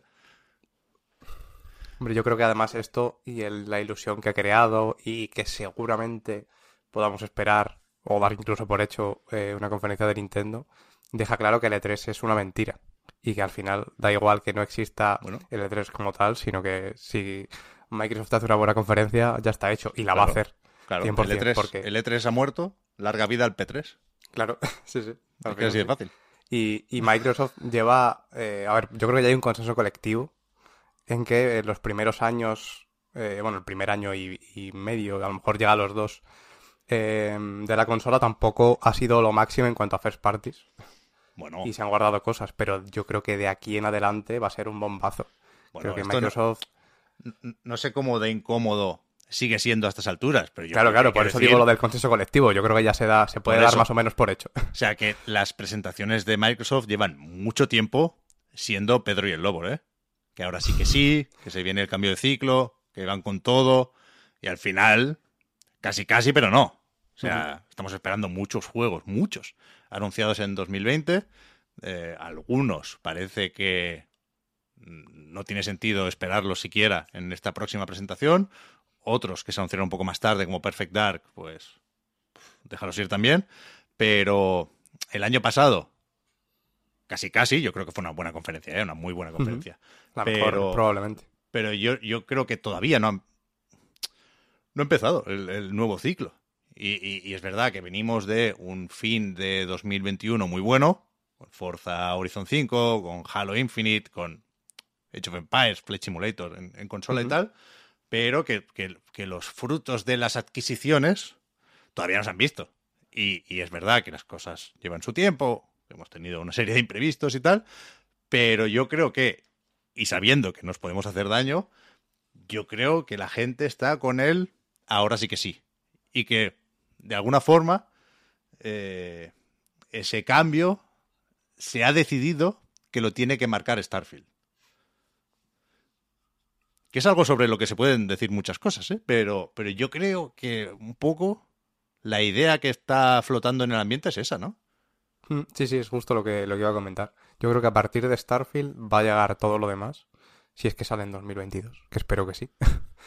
y, y, y eso, a partir de es que ni, ni siquiera hemos comentado Hellblade, por ejemplo. Bueno, Y también eso está iba a ahí. decir. Que, O sea que... tenía apuntado para preguntaros qué juego esperáis más de, de esta conferencia. Anunciado o, por anunciar, ¿eh? En plan, el Monster Hunter de Certain Affinity. Yo creo que, bueno, no sé, ¿por qué no? Podríamos verlo. También tiene sentido preguntarse por las compras de estudios, ¿eh? Yo creo que los mejor posicionados son Asobo, que ha hecho el Flight Simulator y que parece que se va a revalorizar con eh, la nueva ratonada, pero también están por ahí Avalanche, que están con Contraband y se rumorea fuerte también que tienen algo de dragones exclusivo para Xbox. Está Certain Affinity, que ahora sabemos que va a ayudar más con Halo Infinite. Pero eso, que, que si esto fuera, que no lo es, ¿eh? es a las 7 de la tarde hora española, si esto fuera a las 2 de la madrugada, otro, otro momento clásico del E3, ¿qué juego es el que os haría no ir a dormir? A ver, Hellblade 2, que precisamente lo, lo he comentado, no, no me pasaría esto en el sentido de que no, no creo que sea una sorpresa que lo enseñen. Creo que podemos dar por hecho que lo vayan a enseñar. Pero yo sobre todo tengo cur- tengo curiosidad porque el primero me gustó mucho, pero tampoco... eh, a ver, al final el segundo lo vendieron eh, como parte de la presentación de la, de la nueva generación. Para enseñar un poco lo primero, yo creo que se vio fue, fue Hellblade 2, ¿no? Si, si me acuerdo bien. Entonces, a partir de aquí, eh, se puede. mm, A partir de aquí, yo creo que podemos dar por hecho también que, que va a ser un lanzamiento un poco más masificado, ¿no? Va a, ser- va a intentar em, abarcar más mercados que el primero. Y el primero me parece muy particular en lo suyo, precisamente. Y tengo mucha curiosidad por ver eh, cómo a partir de eso lo, lo llevan a, a este mercado más masificado. Mm, no sé. Hay tanta, hay tanta historia que a mí fíjate que me molaría. Yo creo que Starfield es, el- el- es lo que más espero, realmente. ¿Sí o no? Por, sí, por salir de dudas, por ver cómo es al final, por mm, tener algo tangible en lo que pensar cuando pienses en Starfield. A mí Starfield es un juego que me incomoda mucho porque, pues evidentemente, se pues se le tiene en cuenta como uno de los de las grandes esperanzas de Xbox y uno de los títulos mm, básicos para el futuro de la compañía y bla bla bla. Pero ¿qué es Starfield? Si es que no sabemos ni qué cojones es, ¿sabes? Es un Skyrim en el espacio, es un No Man's Sky con tal, es un es, es así, es asao, no es nada que, que, que, mm, hayamos visto antes y, y- y jugarlo va a ser, ¿no? Como descubrir una nueva galaxia literalmente, que no, no sé qué es. Quiero concretarlo ya. Porque mm, ahora mismo Starfield es un un poco lo que... Puede ser lo que tú quieras que sea, ¿sabes? Entonces quiero concretarlo. Y a partir de ahí ya veremos. Me molaría que, joder, ya que tienen, están en... eh, tienen todas las cartas en su mano, pues que aprovecharan para jugar a la diversidad, ¿no? Ya tienen suficiente ma- mandanga en, en- en- en los almacenes como para ser L3 literalmente. O sea, para ofrecer toda la variedad de juegos a nivel de mm, audiencia objetivo, valores de producción, eh, variedad artística, eh, mecánica, de, de- todos los estilos. Todo, pueden tener todo el E3. En, en- en una- re- resumido en, en una conferencia de dos horas o dos horas y media o lo que, lo que sea que dure, ¿no? Entonces me molaría que, que- que apostaran por ahí. Mm, Que, que, joder, que, que, que, que mos- que se viera de una forma, ya digo, más o menos tangible, eh, resultados de las adquisiciones tan cacareadas que llevamos años hablando de compras de estudios como si fuera lo, lo, lo más importante que ha pasado en la historia de los videojuegos y de momento no, ha- no se ha traducido en nada. Nada, ¿eh? Entonces, es un buen momento, creo, este año para eso. ¿Qué pasa? Que se lo están haciendo venir muy bien, y, y tampoco quiero que suene excesivamente pejigueras esto, pero se lo están haciendo venir muy bien, como decías tú antes, para que siempre sea el año siguiente el bueno. Porque ahora, pues bueno, si está guay, pero la conferencia, te dirán, joder, pero el año que viene ya verás con lo de Activision. ¿No? Y, y todo eso. Ya verás el Diablo 5. como, es como siempre habrá un después, después, después. Y habrá que ver mm, qué enseñan. Me gustaría, honestamente, que Halo Infinite, por ejemplo, mm, desliara un poco la madeja que tiene ahí montada con pues con ciertos problemas de ya, ya no solo de frecuencia de actualización que la propia 343 ha- ha, en un, en un- hace poco, ¿no? En un post en Halo Waypoint lo ponían en plan, entendemos que la cosa va lenta, pero bueno, tampoco queremos sobrecargarnos, eh, no es el ritmo que esperábamos, la gente está eh, molesta, pues eh, entiendo que de manera más o menos razonable, pero ahí hay un cooperativo y un modo forja y tal y cual que coño, que tienen que ir mo- moviéndolo, yo creo. Eh, o sea, el impacto de Halo Infinite, viéndolo así un poco con perspectiva, ha sido muchísimo menor de lo que de- debería Joder. haber sido. Sí, sí. O sea, se ha, se ha desinflado a saco. Eso la culpa la tiene en parte. O sea, la, ti- la- la culpa o la, la responsabilidad de ese desinfle, creo que la tiene más 343 que el juego mismo. Sinceramente. Hmm. Creo, que un creo que el juego es suficientemente bueno, pero que eh, estando como en, en- en- hoy día, quiero decir, eh, se tomaron decisiones que no, que no han sido las mejores, yo creo, para mantener eh, para mantener la actividad. Y sobre todo, con lo buenos que son para eso en Xbox, porque otra cosa no, pero para eso son genios, eh, creo que han, que han hecho muy poco para que lo para que lo bueno esté por encima de lo malo quiero decir para que las para que el mensaje positivo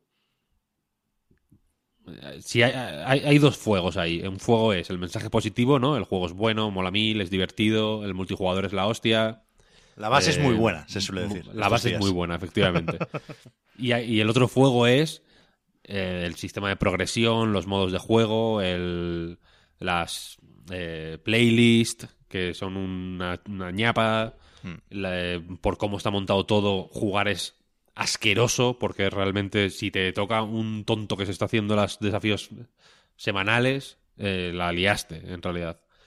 toda esa historia creo que han hecho demasiado poco para mantener la llama de la base es buena viva, que es la que tiene que la que tienen que mantener viva.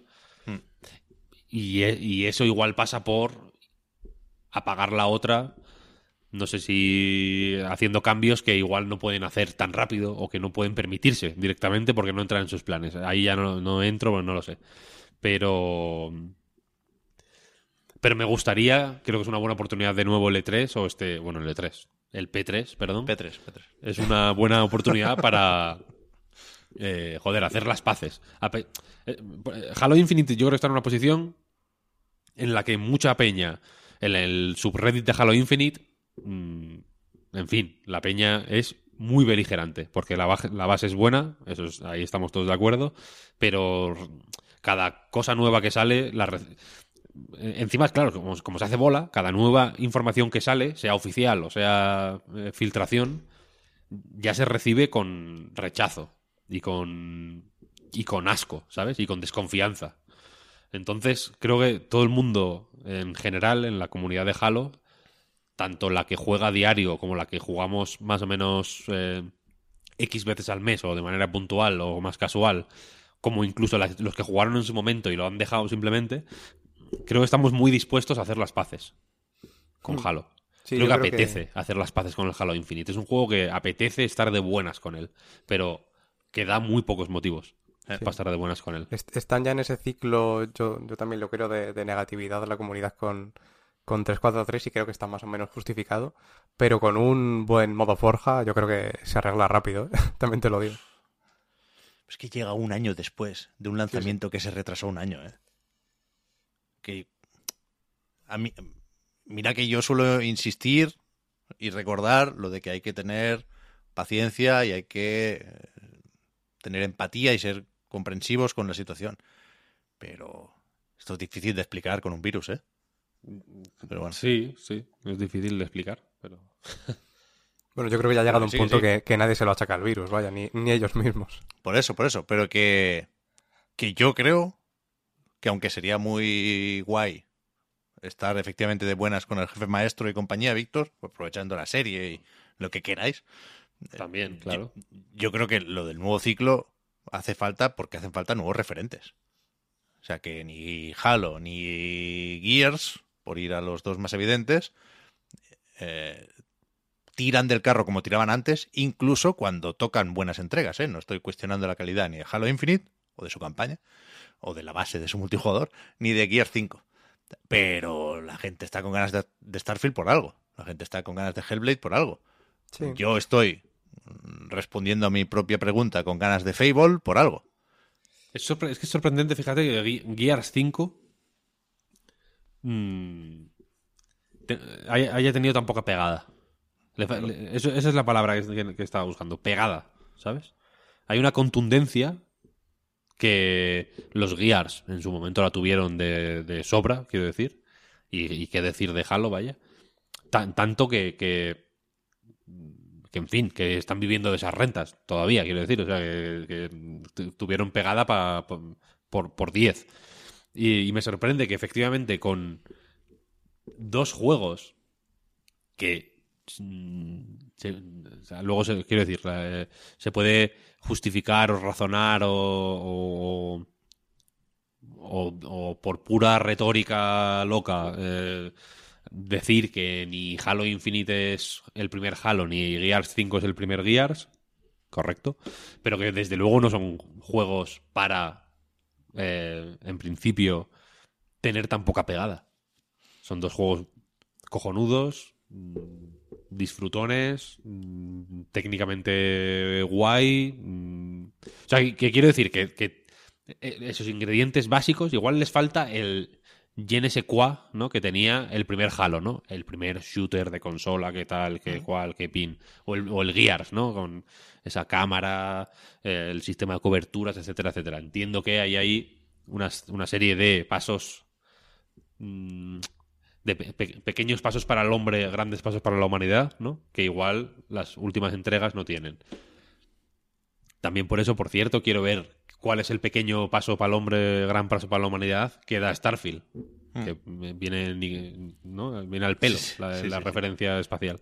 Sí, sí, sí. Eh, pero que me sorprende que eso, que, joder, que efectivamente mm, no, no tengan esa, esa- esa- la, capacidad de mover a, a- ya no a, a gente, o sea, no me, no me estoy refiriendo a una cuestión de cifras puras y duras, tampoco las tenemos para poder eh, para poder eh, comparar o hacer aquí especulaciones, porque igual han sido jugados por el 100% de los suscrip- suscriptores de Game Pass, pero que, que es una cuestión de pozo, ¿sabes? De- Sí. de- de- del pozo que dejan, de lo que de, de las conversaciones en las que se saben colar, de mm, si- simplemente de, de la de- es que se habla mucho menos de Gears 6, yo creo, de lo que se hablaría en otro si, si la co- como que si vas al pasado y matas a una mosca, la cosa es ya suficientemente distinta como para que se,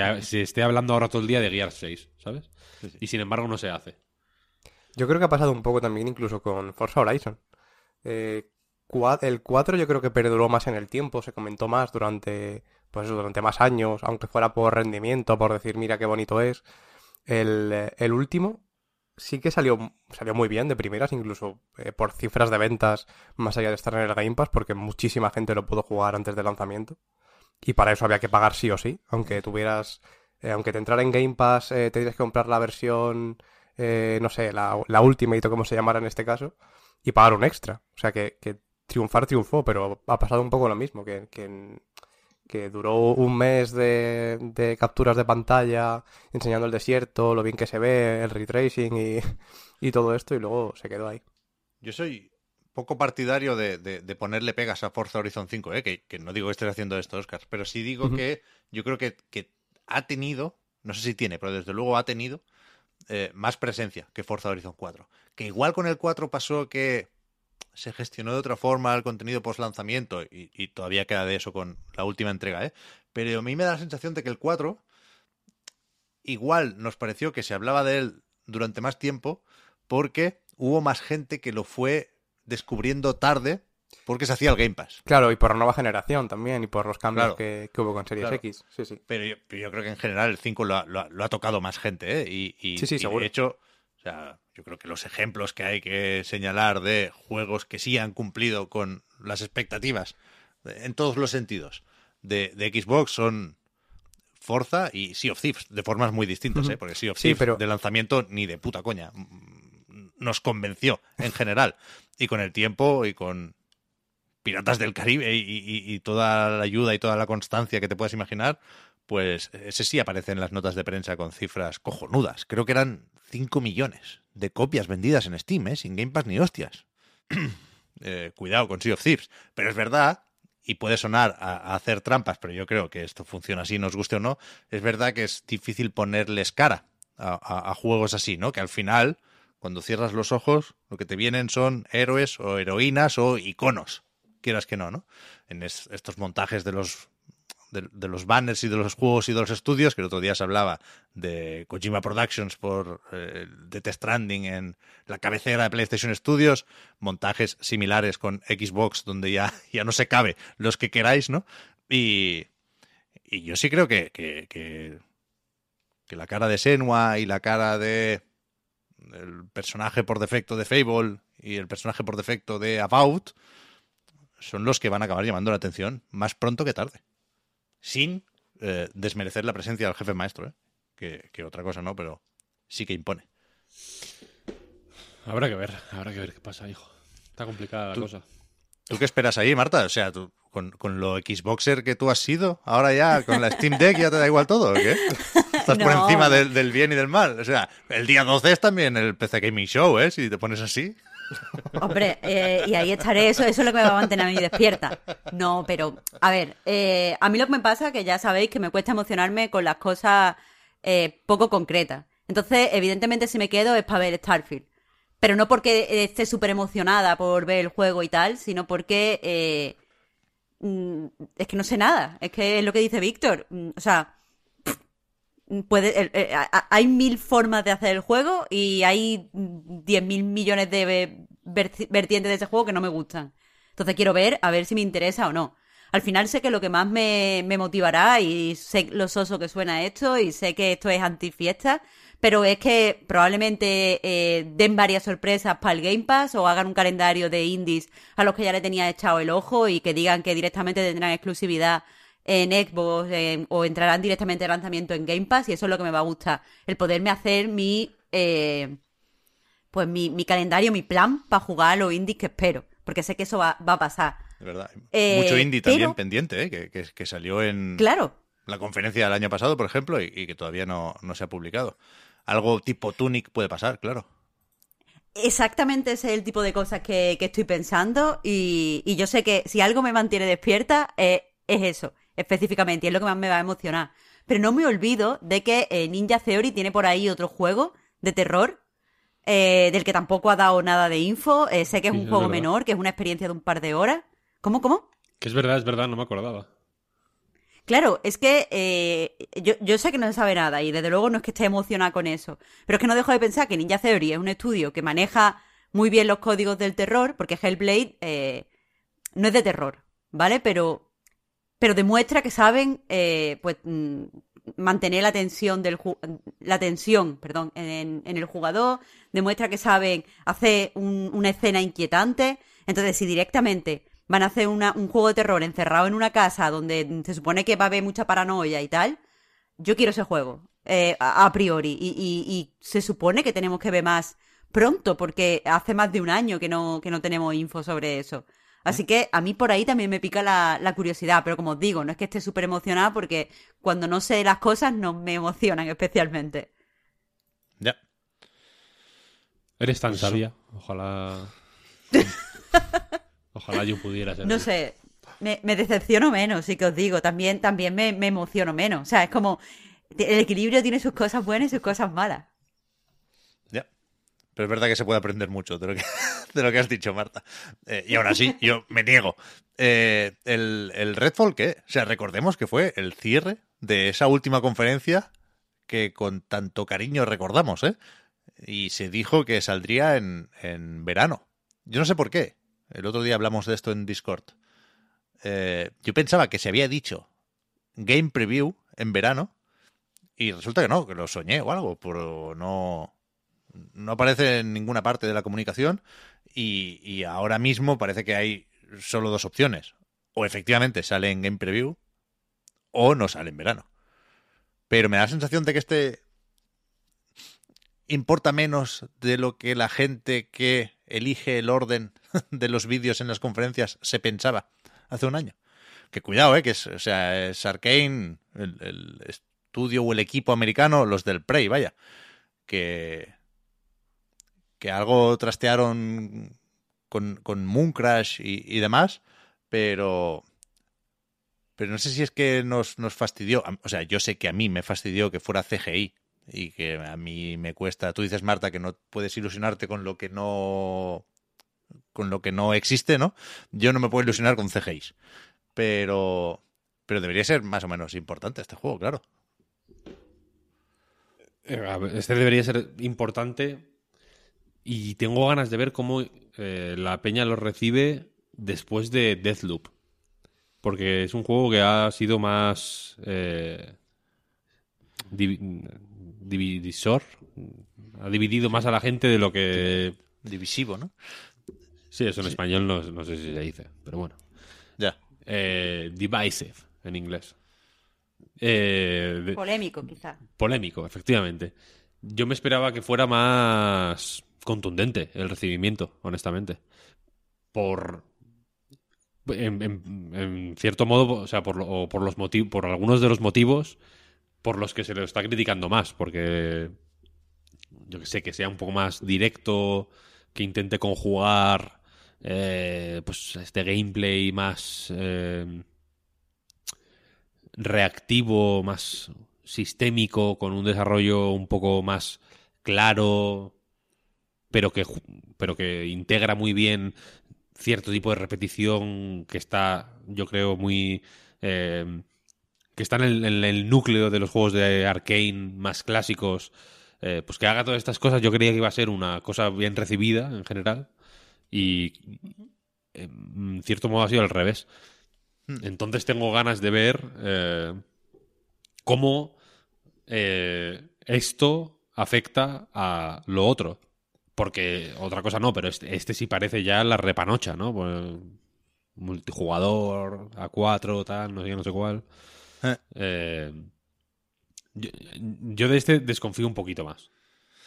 Bueno, es que lo, lo- lo de lo del multi, algunos no, no lo tenemos asumido. Se puede jugar solo, ¿eh? A Redfall, según la descripción oficial, pero es verdad que, que, que parece un poco un, un residuo de aquella Bethesda reinventándose después de defender y, y de hacer campaña incluso de, del single player.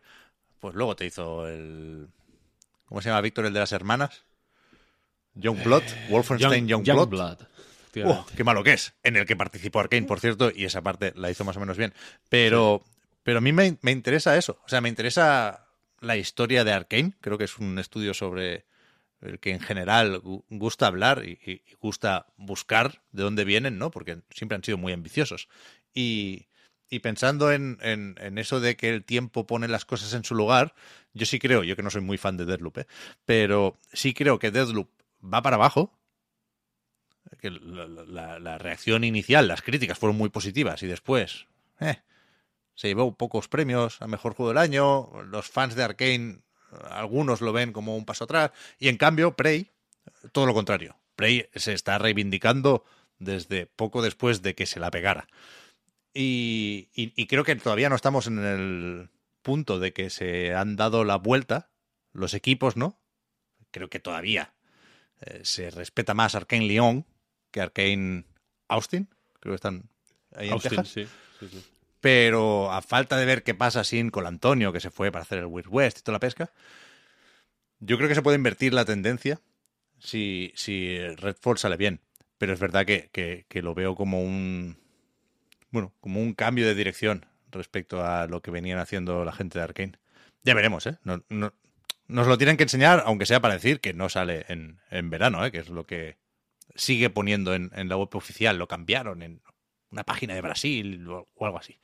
No lo sé. se- se- Bueno, hay, hay muchas fechas, hay que poner orden y hay que dar salida a mm, proyectos que se están acumulando. Ni hablamos de, insisto, eh, Perfect Dark y State of Decay 3, porque las últimas informaciones hacen pensar que no, que no van a estar listos aquí. No es un problema porque hay otros muchos, ¿eh? pero hay, hay que empezar a, a poner fechas. A mansalva. Vaya, es Sí, que sí, sí. hay mucho trabajo aquí. P3, a tope, ¿eh? 12 de junio. P3. Venga. A las 7. como, como, como siempre, como toda la vida. Como toda la vida. Eh, Evidentemente aquí no está Activision Blizzard, porque aunque ayer, hoy es viernes, ayer fue jueves, sí, ayer mm, los accionistas votaron mayoritariamente, 98%, a favor de la compra o la venta, ¿no? La adquisición por parte de Microsoft de Activision Blizzard. Falta lo de los organismos reguladores, a ver qué pasa, y nos recordaban lo de que eh, el límite es el junio de 2023. O sea que para, para el próximo P3 igual si llegan, pero de momento ya veremos. Eh, en cualquier caso, hay movimiento también por ahí. Vimos el logo de Modern Warfare 2, no es ninguna sorpresa, pero creo que se está jugando a, a este nuevo Modern Warfare mientras grabamos y que la semana que viene seguramente lo veremos muy mucho. Se puso fecha Diablo Immortal, 2 de junio, también para PC. O sea, nos ponen a huevo la broma de recordarles aquello de no tenéis móviles. No sé si os afectó de alguna forma el tráiler. Mm, el, el nuevo, dices. Sí. ¿Diablo Immortal tú vas a jugar como fan de Diablo, Víctor? ¿O estás en contra de esta Lo perversión? voy a probar. Lo voy a probar. Pero. Bueno, os lo comenté ya. Yo lo, lo veo muy mal, este juego. Me parece Ya. un poco pedorro, la verdad. Lo veo como el Team Fortress. Hay una. Hay, es que os pasé un vídeo específicamente del Nigromante, creo que era. Que sale como haciendo ahí unas volteretas y no sé qué en la página oficial. Que es como esto, ¿qué coño es? El Overwatch, realmente. O sea, no es- que, tiene que ser como una, una otra movida, yo creo. Eh, tiene que ser un poco. eh, te- teni- teniendo ya eh, el pues Overwatch, ¿no? Como este rollo un poco que me, me voy a meter en algún jardín, pero más Fortnite, ¿sabes? Más eh, simpaticote, más un poco para todos los públicos, más blanco, más tal. Eh, esto tenía que ser un poco más Luis Rollo. No sé si se me entiende. Un poco más dark. Que luego en la página web, me, me he metido para comprobarlo. En la página web eh, está la hay una parte de, de las clases donde salen, donde salen los personajes que se, puede, que, que se pueden jugar. Y luego hay una sección dedicada a los enemigos, ¿no? El rey esqueleto, carruaje poseído, la condesa, Baal, tal, no sé qué, no sé cuál. Y, la- y esas ilustraciones de los enemigos sí son más como de carta de Magic, Hmm. ¿sabes? Más eh, así, eh, más, dark. Pero los, los vídeos que acompañan a los héroes, a los personajes, son... mm, pero es que, lo- es que me, me- me estoy quedando loco de verlos otra vez. Son una parida. Son, A ver, son tiene- como de, de, de hero shooter, ¿sabes? De querer hacer una serie de esta gente. Y es como, no.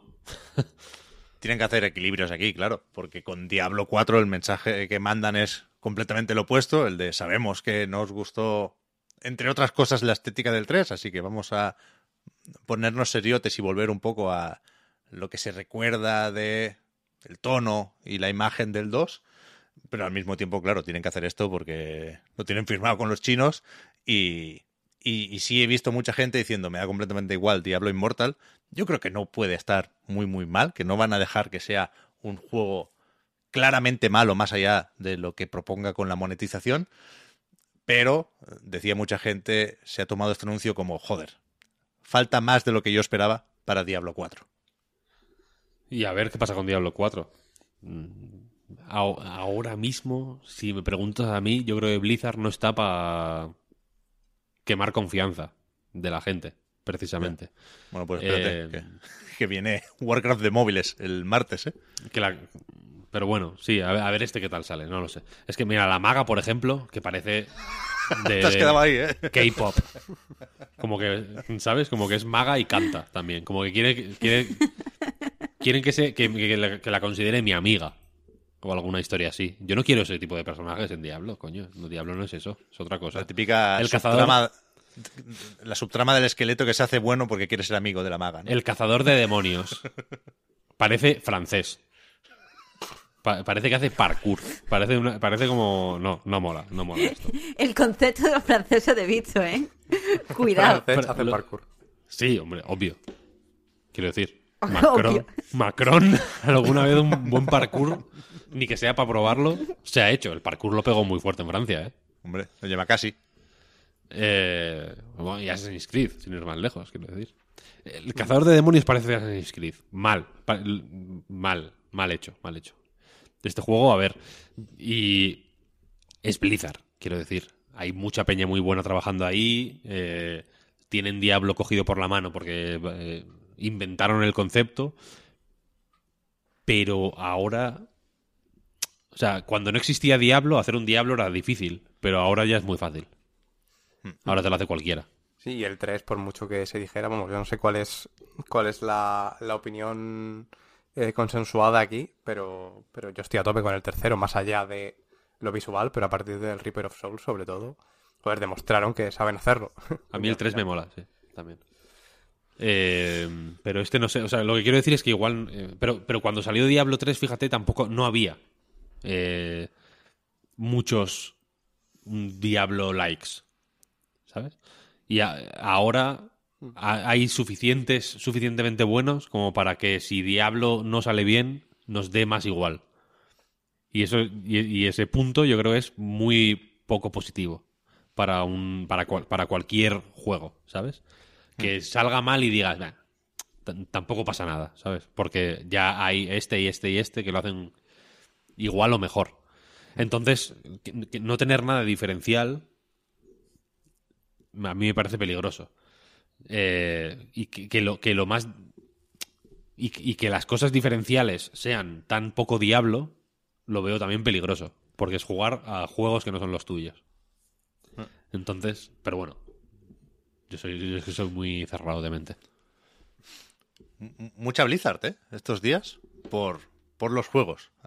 Últimamente no hemos dejado de hablar de Blizzard por otras cosas, pero eh, ahora estaban también con la beta del Overwatch 2, que he visto, pero no he podido jugar, no, no, no me cayó el drop en Twitch. Y el otro día te decía Marta que me jode mucho quedarme fuera de las betas, porque me apunto a todas.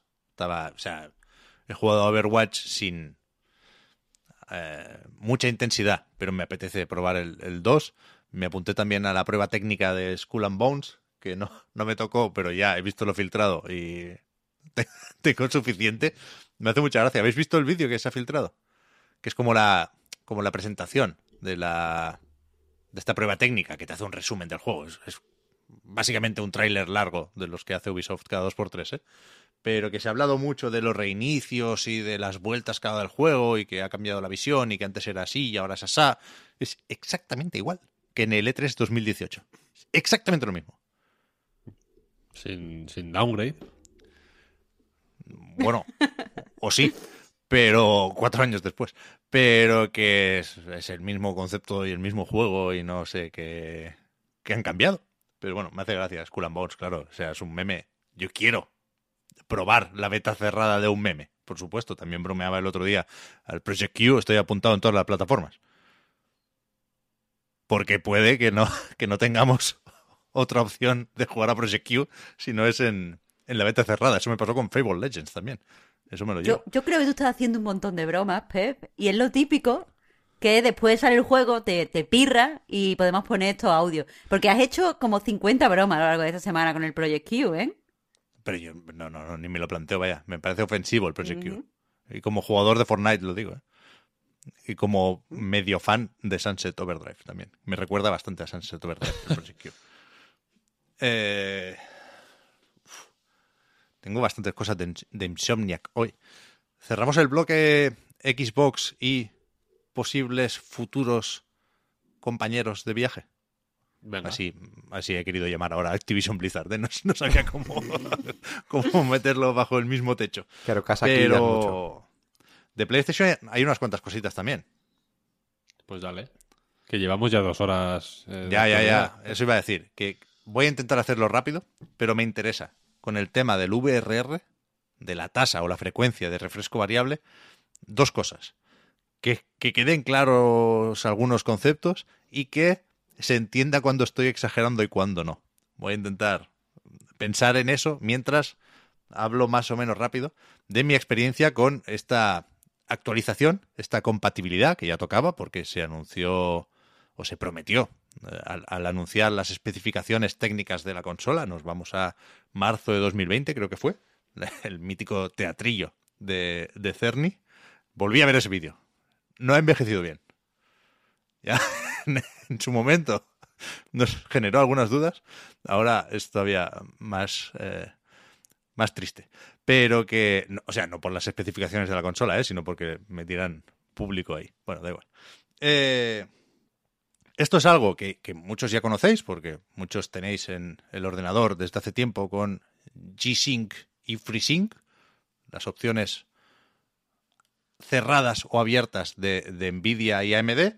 En Xbox lleva mucho tiempo también, Serie X, Serie S compatibles desde su lanzamiento, en One X y en One S con más limitaciones, pero también se llegó a implementar. Y ahora llega PlayStation 5. Llega de una forma un poco rara, porque hablaba Nishino, vicepresidente en Sony Computer, Sony Interactive, perdón, Entertainment, y responsable de las cosas que tienen que ver con la plataforma, con PlayStation 5, eh, decía que eh, la, compatibilidad llegaba esta semana, correcto, y que aquí tenéis una lista de juegos que se van a actualizar para eh, adaptarse a, este f- frame rate, no, a esta tasa de refresco variable durante las próximas semanas. La lista de títulos no es que ya estén actualizados, sino que más pronto que tarde se van a actualizar. Creo que, por ejemplo, Godfall, el que todos estáis esperando, creo que no tiene el parche todavía, pero lo va a tener. Entonces, ¿qué pasa con el VRR?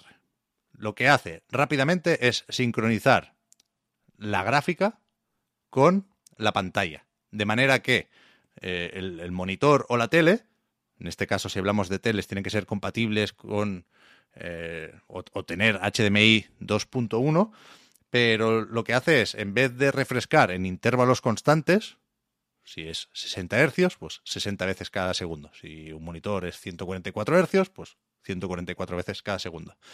En vez de pedirle frames a la consola o a la gráfica pasado ese mismo tiempo, lo que hace es decir, vale, tú vete mandando y cuando tú me lo pases, yo lo enseño.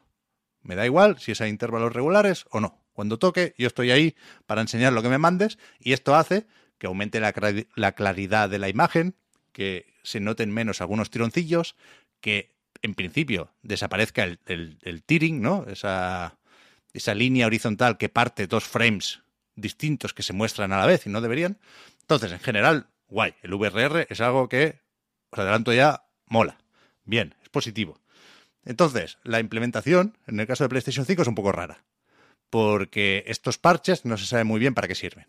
O sirven para cosas distintas en cada caso y habrá que ir probando, ¿no? Pero en principio el VRR no depende, no necesita que el juego se actualice. Eh, Elden Ring no está en esa lista y sobre Elden Ring se dijo ya que la versión de Serie X tenía la ventaja de ser compatible con VRR porque si te pones en modo rendimiento, en vez de 60 frames constantes, o sea, si, si el frame rate es constante y el refresco de la tele también lo es, ningún problema, no hace falta el VRR. Pero la realidad es que la gran mayoría de juegos no mantienen siempre esos 60 frames, ¿no? Entonces Elden Ring se suele mover, en modo rendimiento, insisto, sobre los 50, 55, 58 frames, ¿no?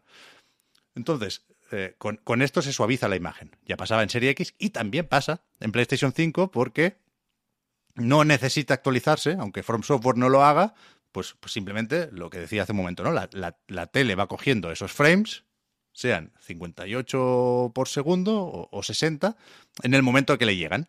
Entonces, guay, eso está bien. Funciona la tasa de refresco variable en el Den Ring de PlayStation 5. Por cierto, hay mucha gente que esto no lo sabe porque como la esquiva de, Kirby no, no te lo dicen, pero en, en las teles LG nuevas, por ejemplo, que es la que tengo yo, si le das muchas veces al botoncito verde del mando, pim, pim, pim, pim, pim, te aparece ese, ese menú en una esquina de la tele que habréis visto ya y que vais a empezar a ver más a menudo, os lo digo, eh, que, que- que te indica cuándo se está refrescando la imagen. ¿no? Entonces, lo activas y en Elden Ring efectivamente pone VRR y 58, 57, 59, 50, 40. Ahí sí, cuando baja a 40 sí lo notas.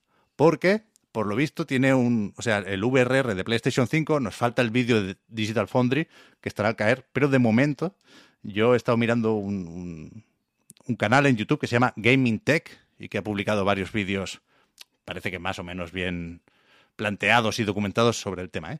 Parece que eh, el- la frecuencia variable de PlayStation 5 funciona en el rango entre 48 frames por segundo y 120.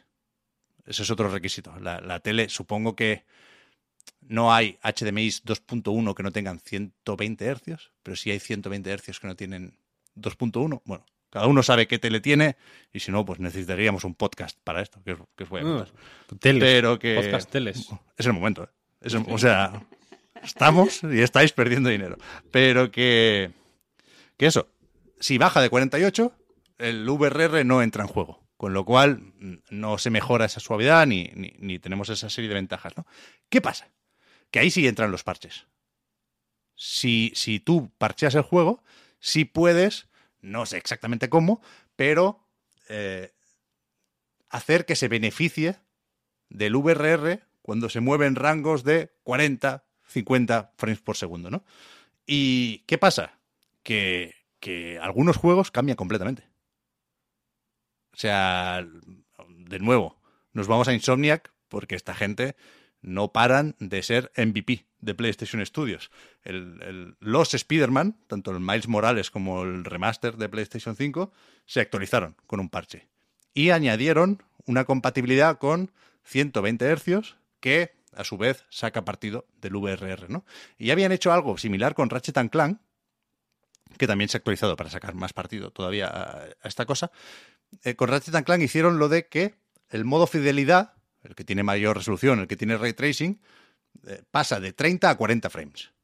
Porque 120 es divisible por 40, entonces refresca la imagen una vez cada tres y, y- y bueno, eso se puede, ¿no? Y, y ahora con el VRR ya no hace falta que sean 40, pueden ser, pues eso, 46, 47, se apura un poco más, ¿no? Y, y de verdad que el Miles Morales, por ejemplo, si te lo pones en modo fidelidad, con el VRR activado y marcando esa opción de sacar partido a los 120 hercios, eh, o sea, te engaña completamente y, pasa como juego que va a 60 frames por segundo. Aquí es donde puede parecer que esté exagerando y os prometo que no. Si lo pones a 60, notas la diferencia. De hecho, si te vas a modo rendimiento, ya no estás en 60. Te mueves eh, por los 90, los 100 frames por segundo. Es una barbaridad. Pero que jugando al modo fidelidad, que en su momento de inicio iba a 30 frames y se notaba mucho y echabas en falta Sí. muchos frames ahí. Ahora se parece mucho más, mucho, mucho, mucho más de verdad a, a jugar a 60 frames que a jugar a, a 30. Siendo, ya digo, pues seguramente un- una experiencia que se mueve eh, a 45, 46 frames por segundo, vete a saber.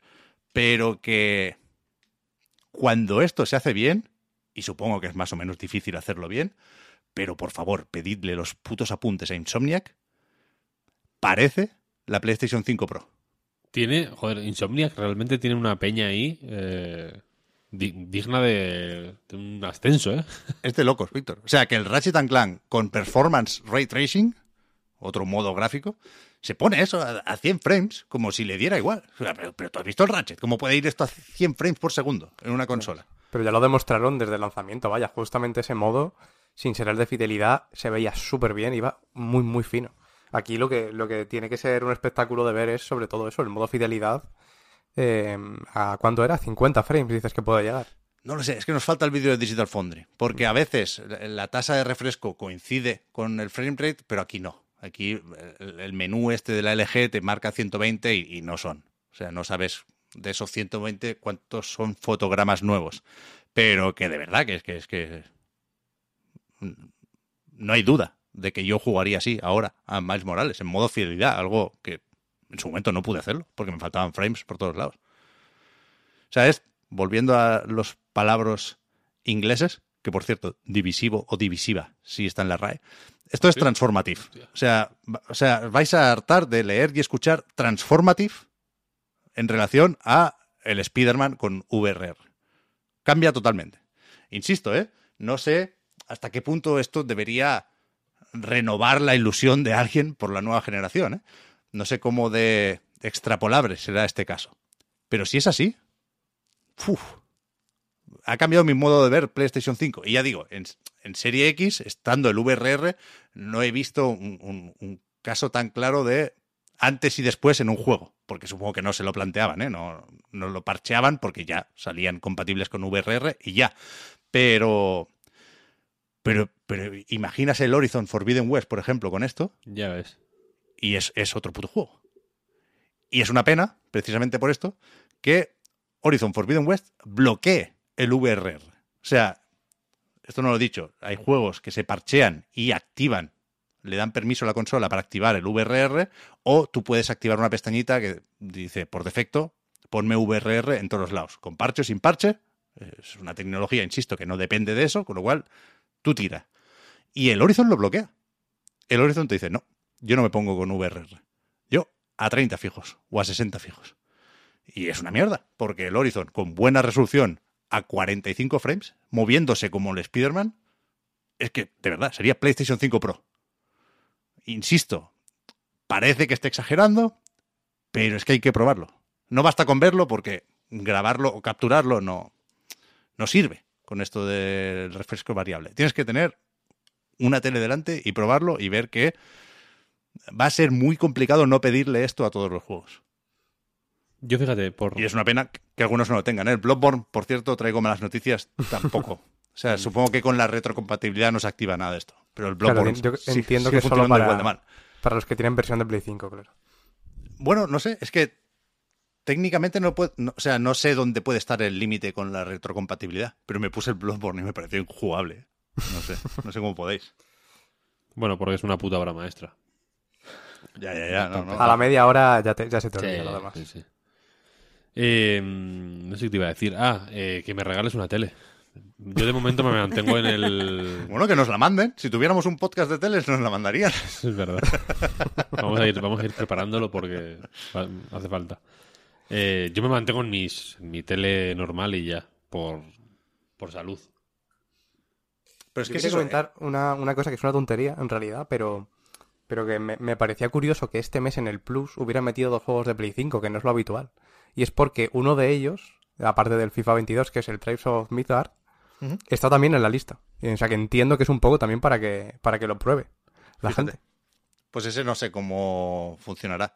Pero de verdad, si tenéis el Spider-Man, haced la prueba. Aunque no tengáis la intención de hacer la nueva partida plus entera, ¿eh? faltaría más. Pero que. Que joder, da esperanzas. Da esperanzas. Porque, o sea, el, el panorama post-intergeneracional es distinto, ¿eh? A 30 frames que a 45. Completamente distinto. Y, joder, ya sé que es mucho dinero, ¿eh? Hablamos de teles muy caras y nos vamos a la OLED, faltaría más. Pero yo sí creo que puede haber casos puntuales, ¿eh? y por eso insisto lo de los parches y por eso es complicado generalizar aquí. Pero hay casos puntuales en los que puede llegar a tener sentido cambiar la tele por el VRR. Y de nuevo, no solo en PlayStation 5, ¿eh? también en, Serie X se notan estas ventajas. Pero es que, que es así, que te puede subir 15 frames por segundo. Un juego, por no max, ¡pam! Y si no tienes la tele que te lo permite, pues no, no disfrutas de esta ventaja.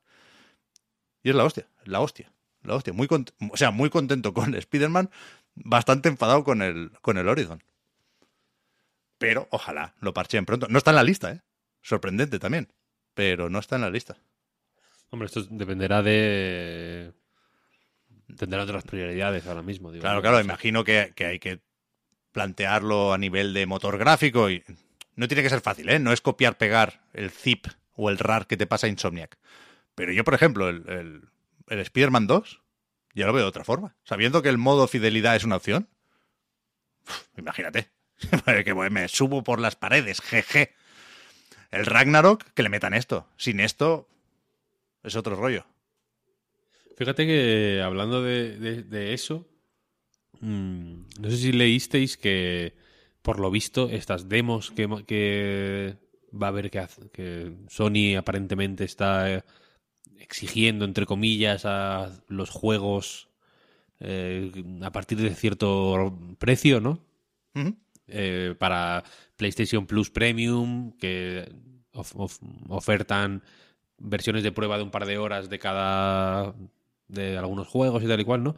Que, que es la propia Sony la que la que va a hacer estas demos. ¿Lo leísteis? Sí, dicen sea, que, que le van a poner el contador y ya. Que una crítica que era lo de, hostia, eh, hacer este, esta historia va a ser costoso. Pues por lo visto es una cosa que más o menos de forma automágica va a hacer Sony. Yo sí, quiero decir, a, lo, que voy a decir, yo si fuera Sony intentaría tener eh, un departamento al menos que, que, ofreciera este tipo de servicios, ¿no? Creo que no, es, cre- creo que no está...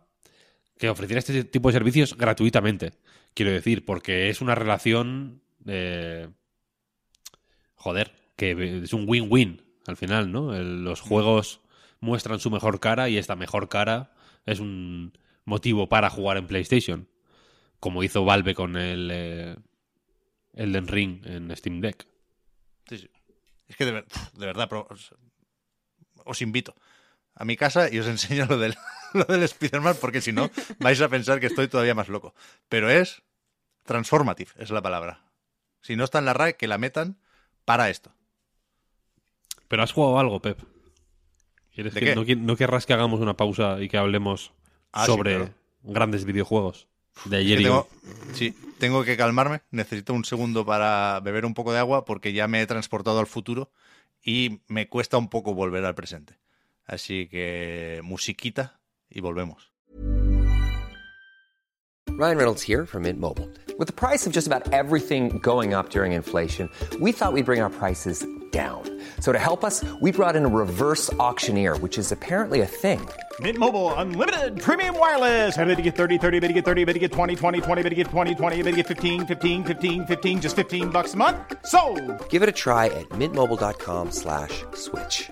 $45 upfront for three months plus taxes and fees. Promo for new customers for limited time. Unlimited more than 40 gigabytes per month. Slows. Full terms at mintmobile.com.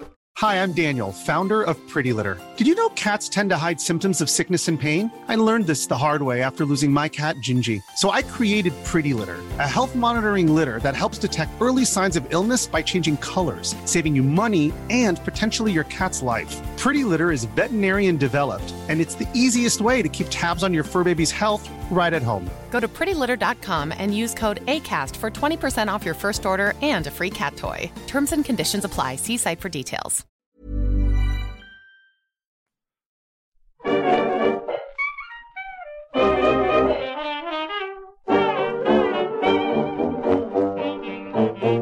Ya estamos aquí. A 29 de abril de 2022. Con lo bien que se estaba el 29 de abril de 2023. Eh, y vamos a hablar de, de- de a qué hemos estado jugando estos días. ¿Quién quiere empezar? Pues si queréis empiezo yo. Yo no he jugado a nada nuevo, pero lo que sí que tengo es el platino del Elden Ring. Ya me, me lo, me lo conseguí acabar. Uf, por fin. y, lo dejé cerquita el platino. Y dije, de hecho mi idea era dejármelo para verano. Se lo, se lo dije a algún amigo y se lo, se lo pasé y me dijo, pero tú no te lo ibas a hacer en verano. Y digo, ya, pero es que me lo he pasado y me quedaban dos trofeos. Así que he tirado, he tirado para adelante, ya que estaba un par de orillas más desde que me lo pasé y, y a funcionar. Pero de actualidad no tengo mucho. Lo que sí que digo, que yo creo que es un, un dato que puede interesar a la gente sobre el platino, que ya digo que no es muy difícil, probablemente sea el más fácil de los de From Software en general, porque en muchos casos te exige mucho grindeo. En el del Dark Souls 3, si no lo haces eh, con los. No me acuerdo, ¿no? Como los, los eh, grupos estos en los que te tienes que escribir para jugar online, los clanes, es que no me acuerdo cuál era la palabra exactamente. No sé si te acuerdas, Víctor, que tú estabas ahí intentándolo también. Eh, bueno, sí, la mierda esta de las, Los los, pactos, covenants. Es que los, los pactos, pactos, estos. Eso es, sí señor. Pues si no lo haces así es una movida de grindeo eh, infumable. Y luego en Bloodborne pues está el tema de las mazmorras, que es más complicado. Aquí es mucho más sencillo, porque lo que te exige eh, más complicado pueden ser, bueno, los propios jefes. Sí, hay una barrera ahí que existe de, mm, pues eso, de dificultad, que está ahí, por supuesto. O, bueno, en todo caso los finales que te, te exige pasártelo varias veces o hacer la trampita del guardado en la nube que evidentemente yo no me he pasado el juego tres veces porque mm, no me no me da tiempo físico, vaya. Eh, pero mm, el tema de conseguir armas, de talismanes y todo esto es mucho más sencillo porque solo son algunas determinadas y la mayoría no son perdibles. El problema es que eh, me faltaban dos trofeos y en realidad solo sería uno porque uno de los trofeos era conseguir todas las armas legendarias. Y, bueno, ya que lo tenía casi, dije, voy a ver cuáles me quedan y no me quedaba ninguna y me asusté. Evidentemente. Y, se ve que, que es un trofeo que está bugueado. Y aquí, pues si a alguien le pasa, la solución es irte al lugar de gracia, que lo estuve mirando por ahí en, en YouTube, la solución. Eh, ya lo siento porque no puedo citar al, al vídeo porque no sé ni, ni dónde estará ya. Pero hay que coger las armas, meterlas en el baúl y volverlas a, co- a coger. y volverlas a meter en tu inventario. Sí, esto lo leí yo también, este bug. Sí, sí, Pues, sí, sí. pues menos mal que me dio por buscarlo porque yo pensaba que ya lo, iba- lo tenía que mandar a la mierda el, el platino. Pero bueno, después de todas estas horas, eh, bueno, ya haremos un spoiler cast al respecto, que no creo que quede mucho porque tampoco estáis vosotros muy lejos del final. Bueno, Víctor está casi casi, de hecho, ¿no? ¿Tú cómo vas, Pep? Yo estoy casi, efectivamente. Yo avanzo muy poco. O sea, desde que pasé la ciudad, estoy dando vueltas por el bosque nevado y voy para atrás. Hice lo de la ciudad, la otra, la, la escondida. Pero, pero no estoy avanzando. No, no, me está costando un poco avanzar. Ahora con Se- el VRR, ¡wow! Para adelante. Se hace bola, se hace bola. Y yo creo que es uno de los de las pegas que tiene. Y tiene, tiene unas cuantas, la mayoría relacionadas con, con eso y con una extensión puede que innecesaria. Y también puede que diga esto porque, yo qué sé, pues porque tengo una vida que, af- que afrontar todos los días, ¿no? Si no lo Pero- tuviera, pues lo mismo sería el mejor juego de la historia. Y si tuviera que jugar solo un juego en la vida, a lo mejor sería este. ¿Cuánto, cuánto te ha durado, Oscar? Con platino, 139 horas. Sin ¿Ves? platino, Es 130 Vaya y... locura, tú. Esto me raya también, Siete. porque no, no, no paro de ver a gente que se lo pasa más rápido y con más nivel del que tengo yo ahora en mi partida. O sea, yo estoy ya por las 100 horas. Y, y todavía me queda. Al platino ni lo voy a buscar, me parece. Pero, joder, lo estoy, no paráis de recordarme que lo estoy haciendo mal. Y me jode un poco. No, Yo- no, no. Yo o sea, llevo hay- 151 horas, ¿eh? Uf, menos mal, Víctor. Sí, pero de- depende de muchas cosas. Depende de lo que te pares a explorar, de lo que te cuesten los jefes, de... O sea, al final, por ejemplo, el nivel va un poco de eso. Yo, eh, las veces que he muerto, he tenido la suerte de que al llegar no, no me han matado. Y no he perdido muy pocas runas, por ejemplo. Pero bueno, al final, si da la casualidad de que en lo que vas, eh, pues te matan por, por yo qué sé, porque te caes por un precipicio, que, que me ha pasado alguna vez, precisamente, pues, pues mala suerte y, y llegas con mucho menos nivel, pero bueno, eso al final. De todas formas, ya digo, con todo lo que tiene, es mm, bastante mejor que la mayoría de juegos que existen Joder. de primeras. En eso creo que hay consenso, sí, sí. Ahí no vamos a, a ser polémicos, ¿no? Pero de Yo este creo- año yo creo que no, digo que- que, es mi favorito. ¿eh? Yo creo que no hay que quejarse del Den Ring. No. eh, enti- entiendo las críticas y las comparto en gran medida. Pero. mm, no, me, no me sumo, no me sumo. No me sumo. A mí me parece Bueno, una obra maestra. Al final hay que decirlo todo. A mí me parece una obra maestra absoluta. Quiero decir, el, el, el nivel de manejo y de maestría de todo lo que de todo lo que han llevan haciendo desde 2009. Al final, quiero decir, obviamente hay un hay un legado, ¿no? Y hay, una hay un una, su- una sucesión de acontecimientos que llevan hasta Elden Ring y se pueden eh, se pueden localizar en el tiempo, etcétera, etcétera. Pero la la mm, manifestación de, de- todas las virtudes de los juegos de From Software que se da en Elden Ring es tan acojonante, tan abrumadora, tan eh, potente, que incluso con las cosas malas que tiene, que las tiene, eh, mm, es que este- es- es- está, está, por, está por encima, este juego está por encima de, de- de opiniones, yo creo. Pocas veces me ha- he sentido algo así. El, y evidentemente, cuando terminas la capital y vas a la, a la nieve, es una mierda. Es una zona, es una zona eh, muy pocha. Eh, cuando te quitan la visibilidad para andar por la tormenta de nieve esta o lo que sea, es como, mira, mm, no me hagas el truco del, del, de- del, del Ocarina of Time porque, porque está muy manido. Entiendo que, hay, que es demasiado tocho para... En fin, hay, hay cosas que, se han metido porque había que meter algo en ese momento. Puedo estar de acuerdo con eso. Que los jefes se repitan, correcto. No los mates. ¿Sabes lo que quiero decir? No, me rayes. Pero la, la, la escala, el... Joder, el- el mérito de...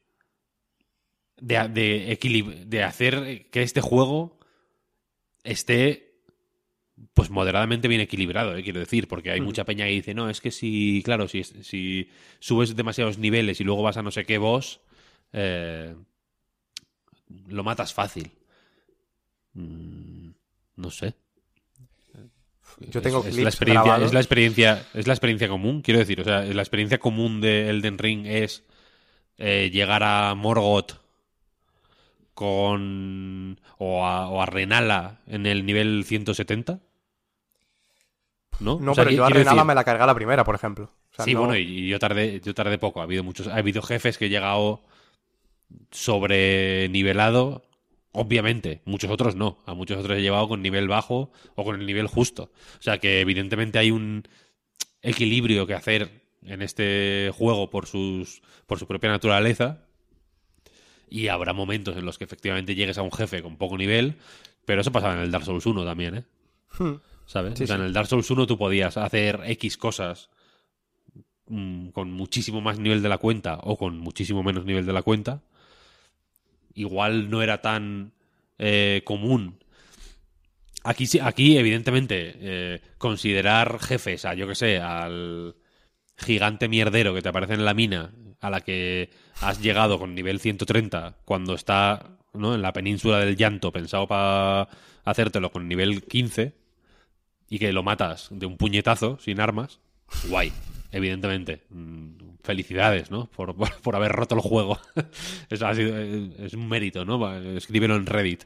Pero que, para, que la experiencia estándar de este juego, la que, la que creo que es más o menos razonable considerarla estándar, porque el juego te lleva a ella, te guía más o menos guay, quiero decir, ¿no? En plan, no, no, es que si haces el castillo de velo tormentoso eh, después de haber antes después de haber pasado la capital es fácil. Bueno, no te jode. Claro.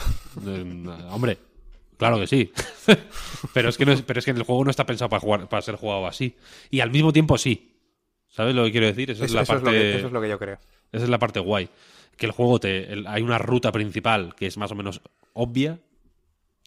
Que yo creo que es la que más o menos todo el mundo sigue, la verdad. Porque. Joder, es razonable. Por. por dificultad, por tono, por.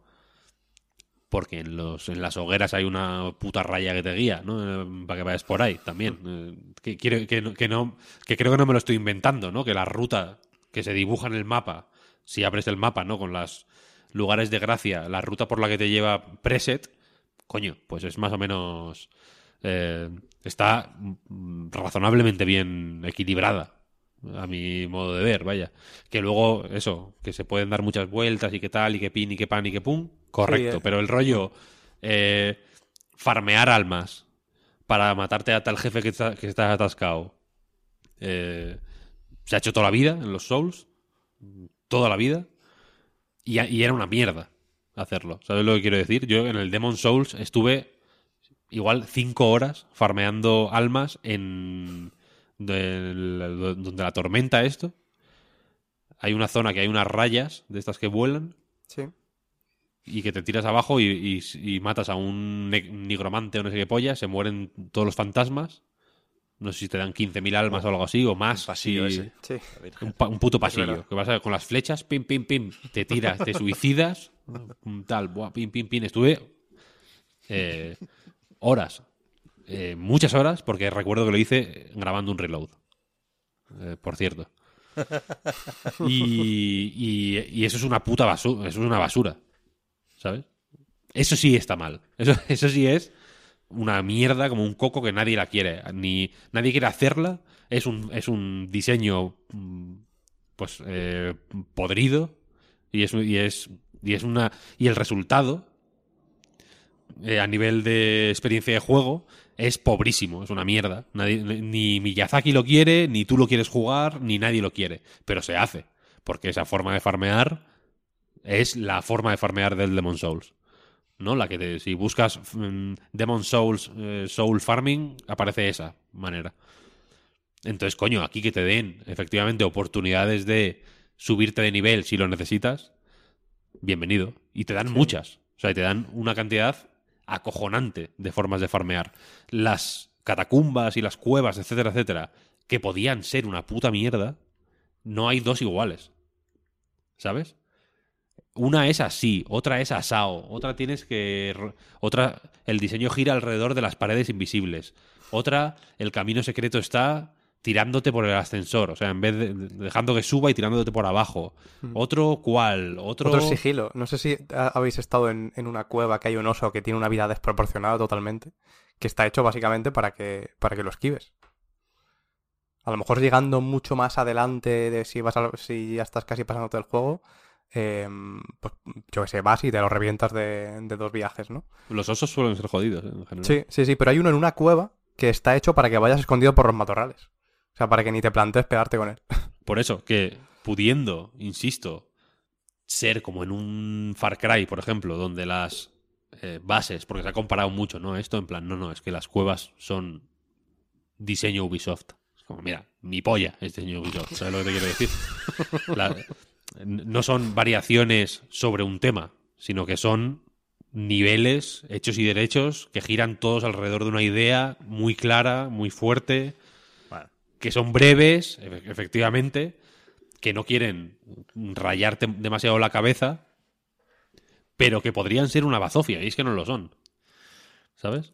Hay cuevas y cuevas, pero Hay No, pero, pero, o sea, quiero decir, evidentemente hay cuevas y cuevas, pero estas, estas bases de diseño de las que yo hablo son comunes a todas, hasta las malas, quiero decir, las cuevas que son, la- y hay, hay catacumbas que son una puta mierda también, evidentemente, y hay ideas de bombero torero como las tumbas estas de los héroes antiguos, que es para que es para echar a Miyazaki a los lobos, obviamente, pero pero las aunque la ejecución a veces sea más o menos interesante o más o menos sólida, mm, tienen una idea de base que, est- que es buena. O sea, que, no, que la intención era buena. Pero la espada de Miquela, ¿qué?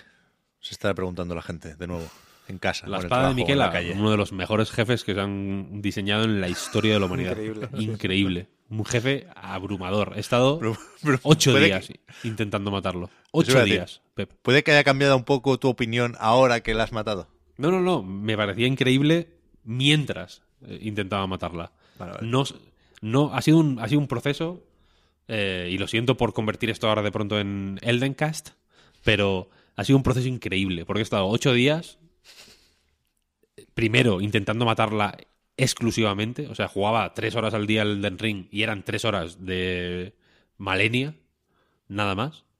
Luego lo he ido combinando con explorar cositas que se me habían quedado por ahí, cuevas, ruinas, ¿no? Catacumbas, toda esta mierda. Y luego hablé con Oscar ya y le dije, tío, ¿qué coño? ¿Qué, qué pasa aquí? ¿No? Tú que tienes el platino, ¿qué pasa aquí? ¿Qué, qué está pasando? Si hago esto que tengo que hacer, porque estaba en un punto que yo creía que era de no retorno, pero le dije, si hago esto, mm, todo bien, puedo seguir adelante. Y me dijo, sí, sí, pues venga. Entonces lo he ido combinando con. He ido avanzando en el juego mientras intentaba hacer este combate. Y al final lo conseguí. Sí, yo, Bien, pero bien. precisamente yo creo que ahí está la clave, en lo de ir, ir alternando. Y por eso, por eso estoy muy a tope con lo que has dicho de, de las posibilidades que te da. Porque, por ejemplo, lo de Velo Tormentoso es una zona que en función del camino que elijas, bueno, como elijas de primeras, eh, con esto, esto que se comentaba, bueno, se pudo hacer en la, en la beta. Y en el mismo primer tráiler donde ya se vio gameplay, yo creo que también se vio. Esto que estás en el portón y hay un tío que te dice, yo no iría por la puerta principal, pero si quieres te la abro. Si vas por la puerta principal, la, la historia se te complica. Pero bueno, también se te puede complicar yendo por, por Pero el si camino vas que por te la puerta principal, eh, se te complica la historia entre comillas, porque Claro. O sea, mi, mi problema fue, con, ese, con esa mazmorra fue precisamente que no fui por la puerta principal. Entonces mm, me atasqué. Pensé que no, pensé que no estaba. O sea, pensé que me había perdido. O sea, estuve horas y horas y horas y horas explorando toda esa zona. Sí, hay que hacer un poco de Cuando, parkour, el- creo. cuando hay un camino fenomenal que es por la puerta principal. Por la puerta. adelante. Lo único que, claro, eh, ahí es donde había pues unos soldados con arpones, básicamente, ¿no? Tirándote como... Hombre, es muy jodida porque hay mucha peña, hay mucho movimiento. Claro. Está el león también. el este, león ese que, al principio se complica mucho, luego, luego ya no tanto, pero... Están, pero sí, sí. efectivamente, hay unos tíos ahí con unos. Sí, con unos arpones o con, con unas balistas de estas, ¿no? Una, una Sí. cosa. Arpones es más náuticos, sí. Pero eso. Es un, es un, es un juegazo, es un juegazo, Peña. Sí, pero, pero a lo- que voy es que encima, si ni siquiera, si se te complica por lo que sea, por un camino o por otro, existen más caminos. Porque está el camino que secreto, que no es tan secreto. Y ahí está la clave, yo creo, ¿no? Que te permite saltarte el velo tormentoso. Que, que ya digo, es- está hecho para que tú creas que estás descubriendo una cosa difícil de encontrar, pero todo también está hecho para que lo encuentres, a su vez. Y también está hecho para de dar alternativas todo el rato. Si no puedes eh, con este boss porque se te complica, no pasa nada. Sigue tirando hacia adelante, vete probando de vez en cuando si quieres, que es precisamente, y por eso lo digo, el ejemplo que has puesto con, con Malenia, pero, pero ocurre todo el rato, por las muchísimas posibilidades que te da. Vamos tarde con Elden Ring. Todo esto suena seguramente, pero vamos cumpliendo también, poco a poco. Pero ¿a qué más habéis jugado? Va, que es que si os escucho otra vez hablar del león ese del... del velo tormentoso, me entran más ganas de jugar al Kirby, ¿eh? El Leongar, ese sí que mola. ¿Qué, ¿Qué más hay? ¿Qué más hay? No sé si Víctor quiere hablar de su juego secreto. Que Eh, yo llevo verdad. aquí contando Uh, el es que tiempo se me ha juego secreto. No me acordaba ya. No sé si. lo- pero lo- estábamos grabando cuando he dicho lo del juego secreto. Yo creo que no. Ha, ha sido antes. No, Has dicho, hoy voy a hablar de un juego secreto. O sea, Que que, nosotros no nos narrativamente- vamos a olvidar de todo lo que has dicho antes. Ya, narrativamente me gustaba que hubiera eh, un, un recuadro en el reload, en la portada, con una interrogación. Y que se desvelara en el, en el vídeo de YouTube cuando empezara a hablar de él. No, Sin problema. estado a guapo Pepe eso. no, hacer, a Pepe eso no le mola, ¿eh? Se puede hacer. Pero se sigue pudiendo hacer, ¿no? A Pep no le mola eso, como que no le mola, le encanta. Porque a Pep, a Pep le gusta que, la, que sea la portada como muy bonita y le gusta pensar desde el principio en los artworks. Es, es la cosa que me has dicho, es la, la frase que más se ha dicho aquí en este nuestro programa. El- y ahora el- tiene que poner ahí una, inter- una interrogante así random. El misterio lo suelo guardar para el podcast de mejores juegos del año. Pero si me lo pides tú, Víctor, después de haberme dado esperanzas de nuevo con Bayonetta 3, lo, lo voy a tener que poner. Puedo Pero- atender a esa petición. Puede ser, un- puede ser una interrogación de, de los Platinum 4, por ejemplo. Se puede poner algo chulo, ¿sabes? Hay material. Pero bueno, si queréis, eh, voy a hablar, voy a comentar muy brevemente de Stanley Parable Ultra Deluxe, Uh, que sí que lo he- que, que es el juego de esta semana que he estado jugando, porque aparte he estado jugando a Ninja Blade, Armored Core 4, no, no interesa, entiendo. Al Dark Souls 1, buenísimo. Eh, pero el Stanley Parable Ultra Deluxe, que es la reedición de, de Stanley Parable, que es un juego sorprendentemente antiguo, es de 2012, ¿eh? 2011 o por ahí. Yo pensaba que era bastante más reciente. Y que es, como quizá ya sabéis, es un juego en el que eres Stanley, que es un oficinista que se dedica a básicamente introducir en el ordenador, en un ordenador en su oficina, eh, la 427 es, los inputs precisamente que el ordenador le pide. Ese es su trabajo.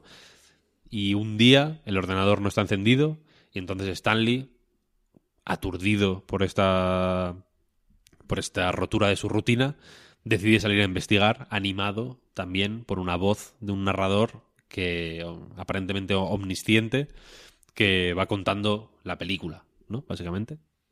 Entonces el narrador eh, le anima a que salga y en mm, primera persona, es un juego narrativo en primera persona, eh, pues tú exploras esas oficinas siguiendo o no las órdenes de este narrador y eh, primero investigando por qué no hay nadie en la oficina, está to- totalmente vacía, y luego pues recibiendo con gran alborozo si eres yo, o con un odio visceral si eres Marta Trivi, porque es hater de Stanley Parable, eh, las cosas que van pasando, que son cada vez más locas, cada vez más disparatadas, cada vez más surrealistas y cada vez más inteligentes también, porque es un juego que, aunque, bueno, aunque nada, que en realidad, como todo lo que hace eh, William Pugh, se llama el tío, este juego es de William Pugh y, eh, no sé si se pronuncia Pugh, pero bueno, yo lo pronuncio así. Y David Redden se llama, que es el de The Beginner's Guide también, hizo The, Be- The Beginner's Guide después de The Stanley Parable. Eh, mezclan mucho pues un humor el humor eh, absurdo humor un humor tipo pues eso hora de aventuras toda esta historia no creo que hicieron un juego juntos no con el de hora de aventuras de hecho el, el accounting plus este no era con ¿No era de Rick and Morty? El de Kraus, Kraus, Kraus. Ah, coño, es verdad. Bueno, Rick and Morty, sí, me vale también. Es un buen ejemplo Vale, también, ¿no? vale, Eh, vale. Se mezcla el, la- el humor absurdo y un poco eh, grosero cuando tiene que serlo, un poco shitpost cuando lo necesita, pues con, coño, con reflexiones más o menos inteligentes y más o menos profundas sobre mm, la agencia en, en el videojuego, ¿no? Sobre el concepto de agencia, sobre lo que. el- sobre el control que tenemos realmente sobre nuestras acciones en el videojuego. Y, pues bueno, ya que estamos, en la vida también, ¿no? Y esta versión es eh, lo mismo básicamente que la anterior, solo que sin. O sea, en, Unity, el original era este look que tiene como de Half-Life 2 es porque estaba hecho con el motor de Half-Life 2. Era un mod al principio, que luego salió en comercial. Eh, y en principio tiene cosas nuevas, nuevos finales, tal y cual. Yo hasta donde he, llega- hasta donde he llegado eh, o no he percibido diferencias o, o no las he visto, vaya, realmente. Tiene cositas, como al principio, por ejemplo, te preguntan si has jugado ya de Stanley Parable. En el email, en un email promocional que enviaron, eh, insisten en, que, en que respondas de forma muy sincera a esta pregunta. Así que entiendo que tiene algún eh, algún interés, ¿no? Pero el juego, Pero la bueno, verdad es si- que me si ha. han pasado- ¿Cómo, cómo? No, eh, te iba a decir, Víctor, que, que como ha pasado tanto tiempo desde, desde que salió, yo sí que es verdad que la tengo relativamente reciente, que relativamente reciente es hace tres años, pero hay muchas cosas que se te pueden escapar, entonces no sé hasta qué punto, si lo has jugado, pues eso, hace siete u ocho años, pues puedes decir eh, que sí lo has jugado y que se te escapen cosas por eso. Puede ser, no lo sé, no lo sé. Pero vaya, el- mm, es- me he hecho ya X finales, eh, pero me está pareciendo también divertidísimo, muy gracioso, un poco cargante a veces también. Creo que no le lo cortés no quita lo valiente en este caso. Eh, y me está molando mucho, la verdad. Yo le habría me- metido un poquito más de tuneo visual, ya que se ponían, la verdad. Pero bueno, por lo demás, eh, sigue siendo un juego recomendable. Creo que si no, si alguien no lo ha jugado, es un buen momento para, para jugarlo. Y, y- y si alguien, perdona Víctor, supongo que ya lo sabremos todos, ¿eh? Pero si alguien no se ha hecho una idea muy clara de cómo es el juego, es porque así tiene que ser. Antes de que empieces a jugar hasta Es en- sí, sí, es un juego en primera persona. No hace falta saber mucho más. Tú te mueves por una oficina en primera persona. Ya está. Y a partir de ahí, claro, el juego va de sorprenderse. De dejarse sorprender por las cosas que van pasando. Es guay. ¿Le veis alguna relación si habéis jugado a Stanley Parable y habéis visto Severance con la serie de Apple TV? Yo- o sea, yo no lo sé porque no he visto la serie, ¿eh? pero por lo poquito de nuevo que me llega, puede tener alguna relación. Puede ser una feliz coincidencia que haya salido ahora esto. Pues puede serlo, ¿no? Puede serlo. También la- el mundo de la oficina es muy inter- eh, es muy interesante. eso, es un mundo muy interesante. Ahora más que nunca, ¿no? Ahora que ya eso. la oficina es un- como una especie de cosa del pasado, más que nunca. Y si queréis pasar al ¿Quieres- juego secreto. ¿Quieres, perdona Marta, defenderte de las acusaciones? Se te ha llamado hater. A ver, que no, no soy no soy hater de- del juego. Es que, Vale, vale. a ver, Por lo, odio, lo odio, pero no en plan hater. Traducción del inglés, hater. No, no, no, no, no, no. A ver, a ver. Lo que quiero decir. El juego eh, lo empecé a jugar, ¿vale? Porque pensaba que me iba a, a volar la cabeza. Y lo que pasa es que este puede ser el juego que más marea del mundo.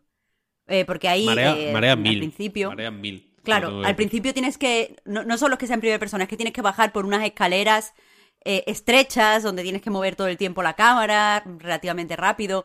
Eh, el, movimiento no tiene ningún tipo de. eh, no sé, muchas veces si, si es como si estuvieran dando ahí un poco de, de paneo de la cámara, marea menos, pero aquí es como muy brusco. Entonces es el único juego en el que he jugado 15 minutos y he vomitado.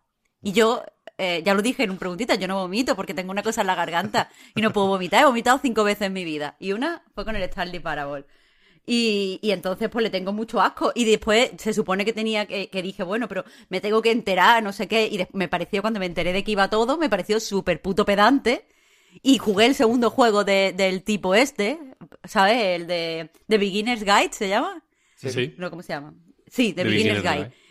Y me confir- se me confirmó que este señor es un poco pedante. Entonces, pues, pues allá él. es que no, no, no es que odie el juego, pero mm, yo qué sé.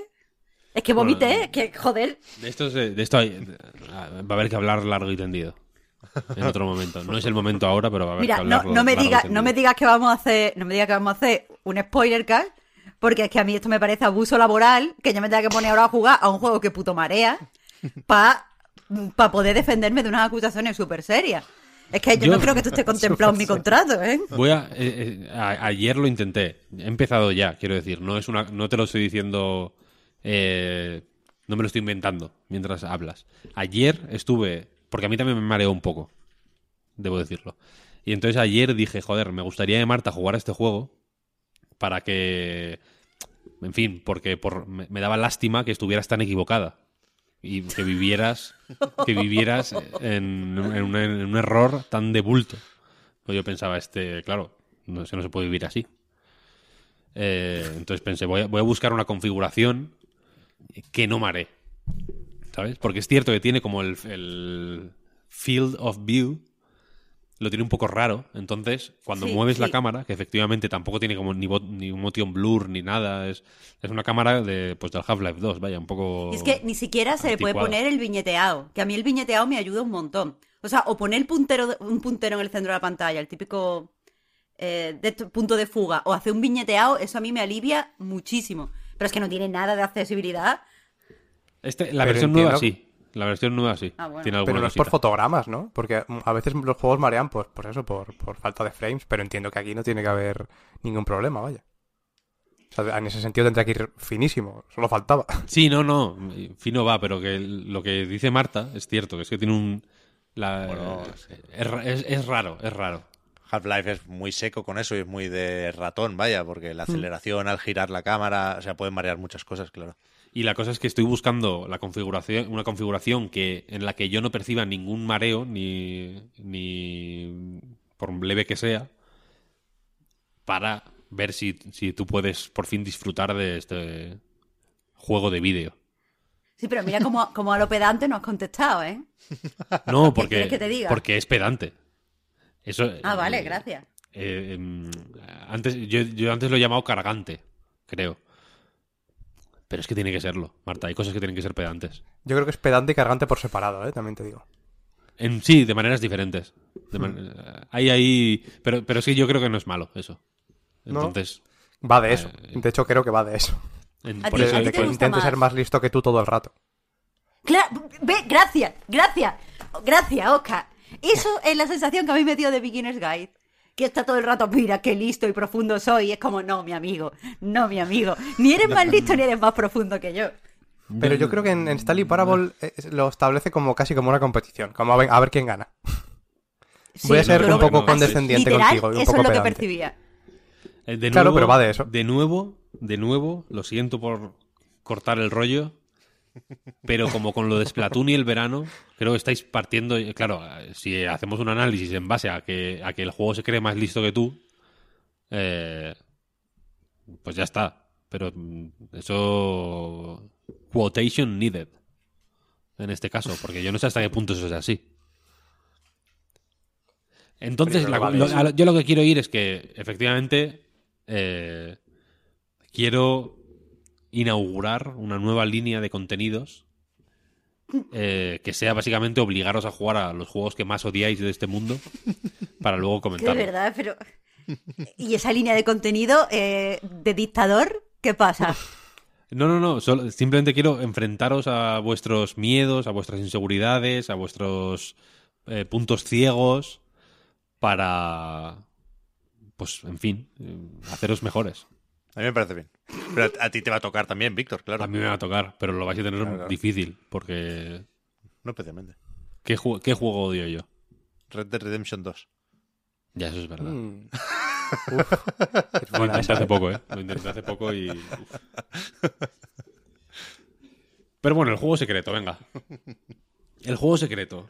No sé si conocéis un estudio, hay un estudio japonés, no es muy conocido en realidad. Eh, creo que hasta ahora solo tenía juegos en Steam, pero el que yo voy a comentar es de Switch.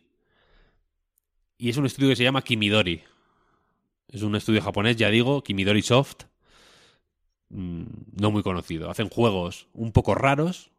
Son muy baratos, eso sí. Cuestan. Suelen costar 3 euros, una cosa así, muy poquito.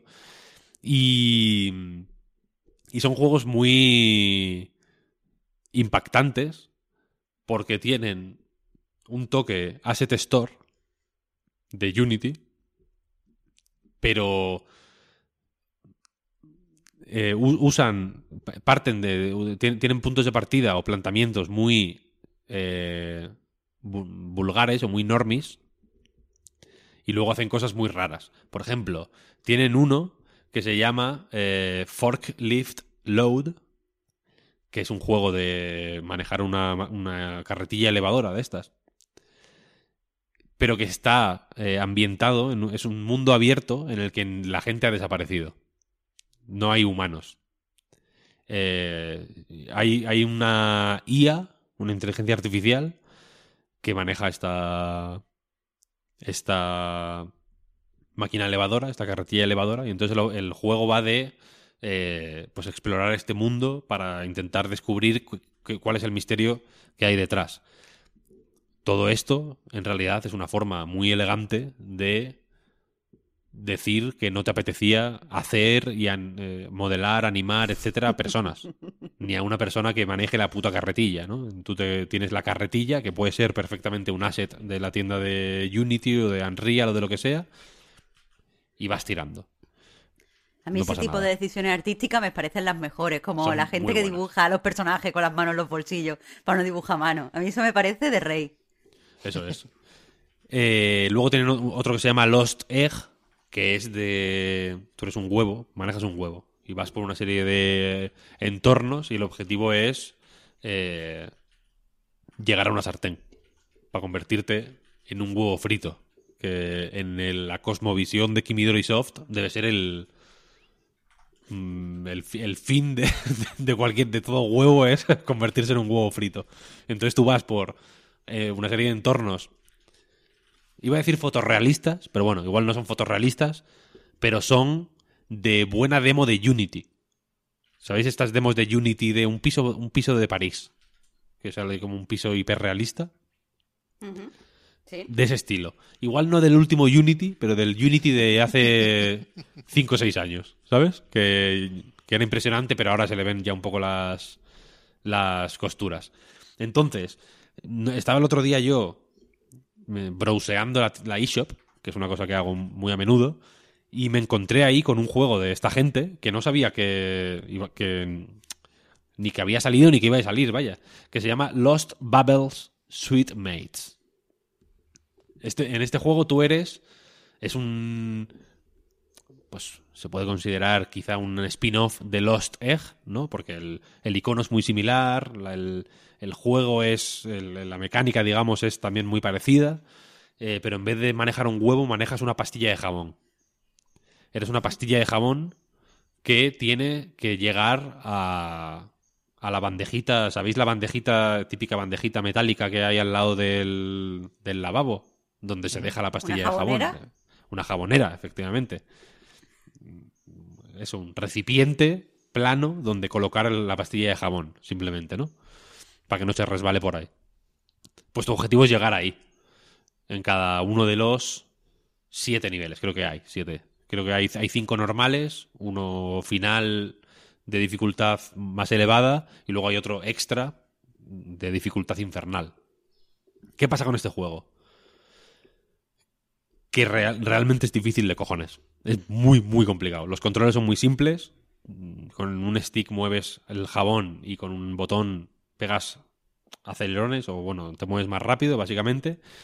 Y la cosa es que los niveles, que son espacios totalmente cotidianos, hay una casa, hay una calle de Nueva York, hay una como un- una especie de club de caballeros británico, una co- una cosa rarísima, los entornos son muy raros y es lo que me hace sospechar que están comprados de la de Asset Stores, quiero decir, porque son entornos muy extraños que no tienen absolutamente nada que, ve- que- que ver con lo que te, lo que te esperas con- o con la mecánica del juego, ¿no? Y la cosa es que en estos entornos hay pues una serie de puentes y de plataformas móviles y de mecanismos que te por los que tienes que, que avanzar para llegar a la a la pues a, la jabonera, ¿no? Al final. Y mientras te mueves y, con los acelerones y tal, pues vas dejando un rastro de jabón y se van formando burbujas.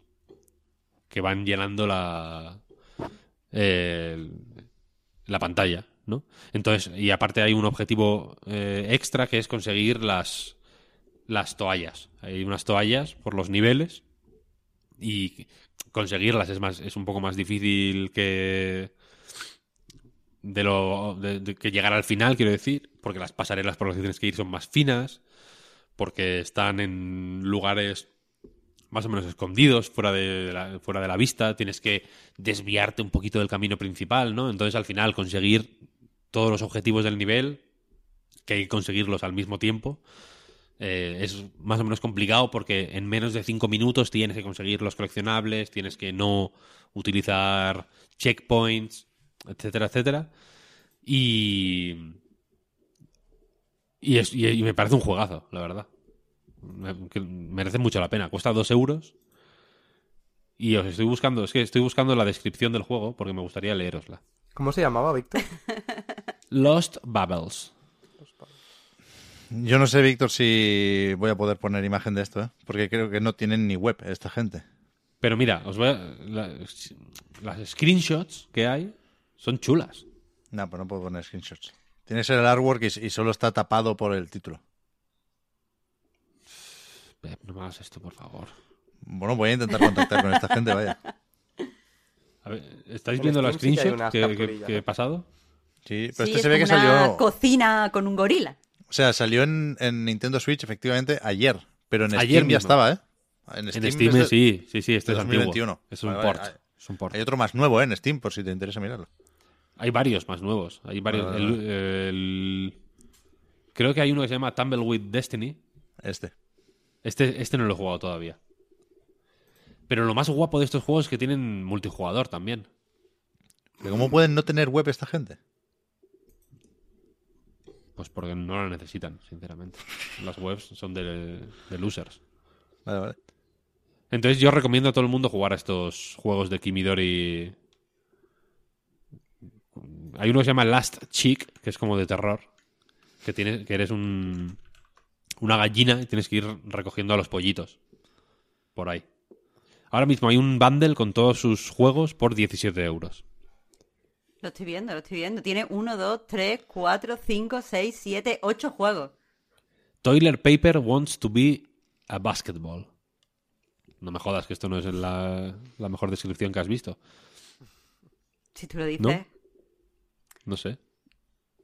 No sé, yo he visto muchas cosas, Víctor.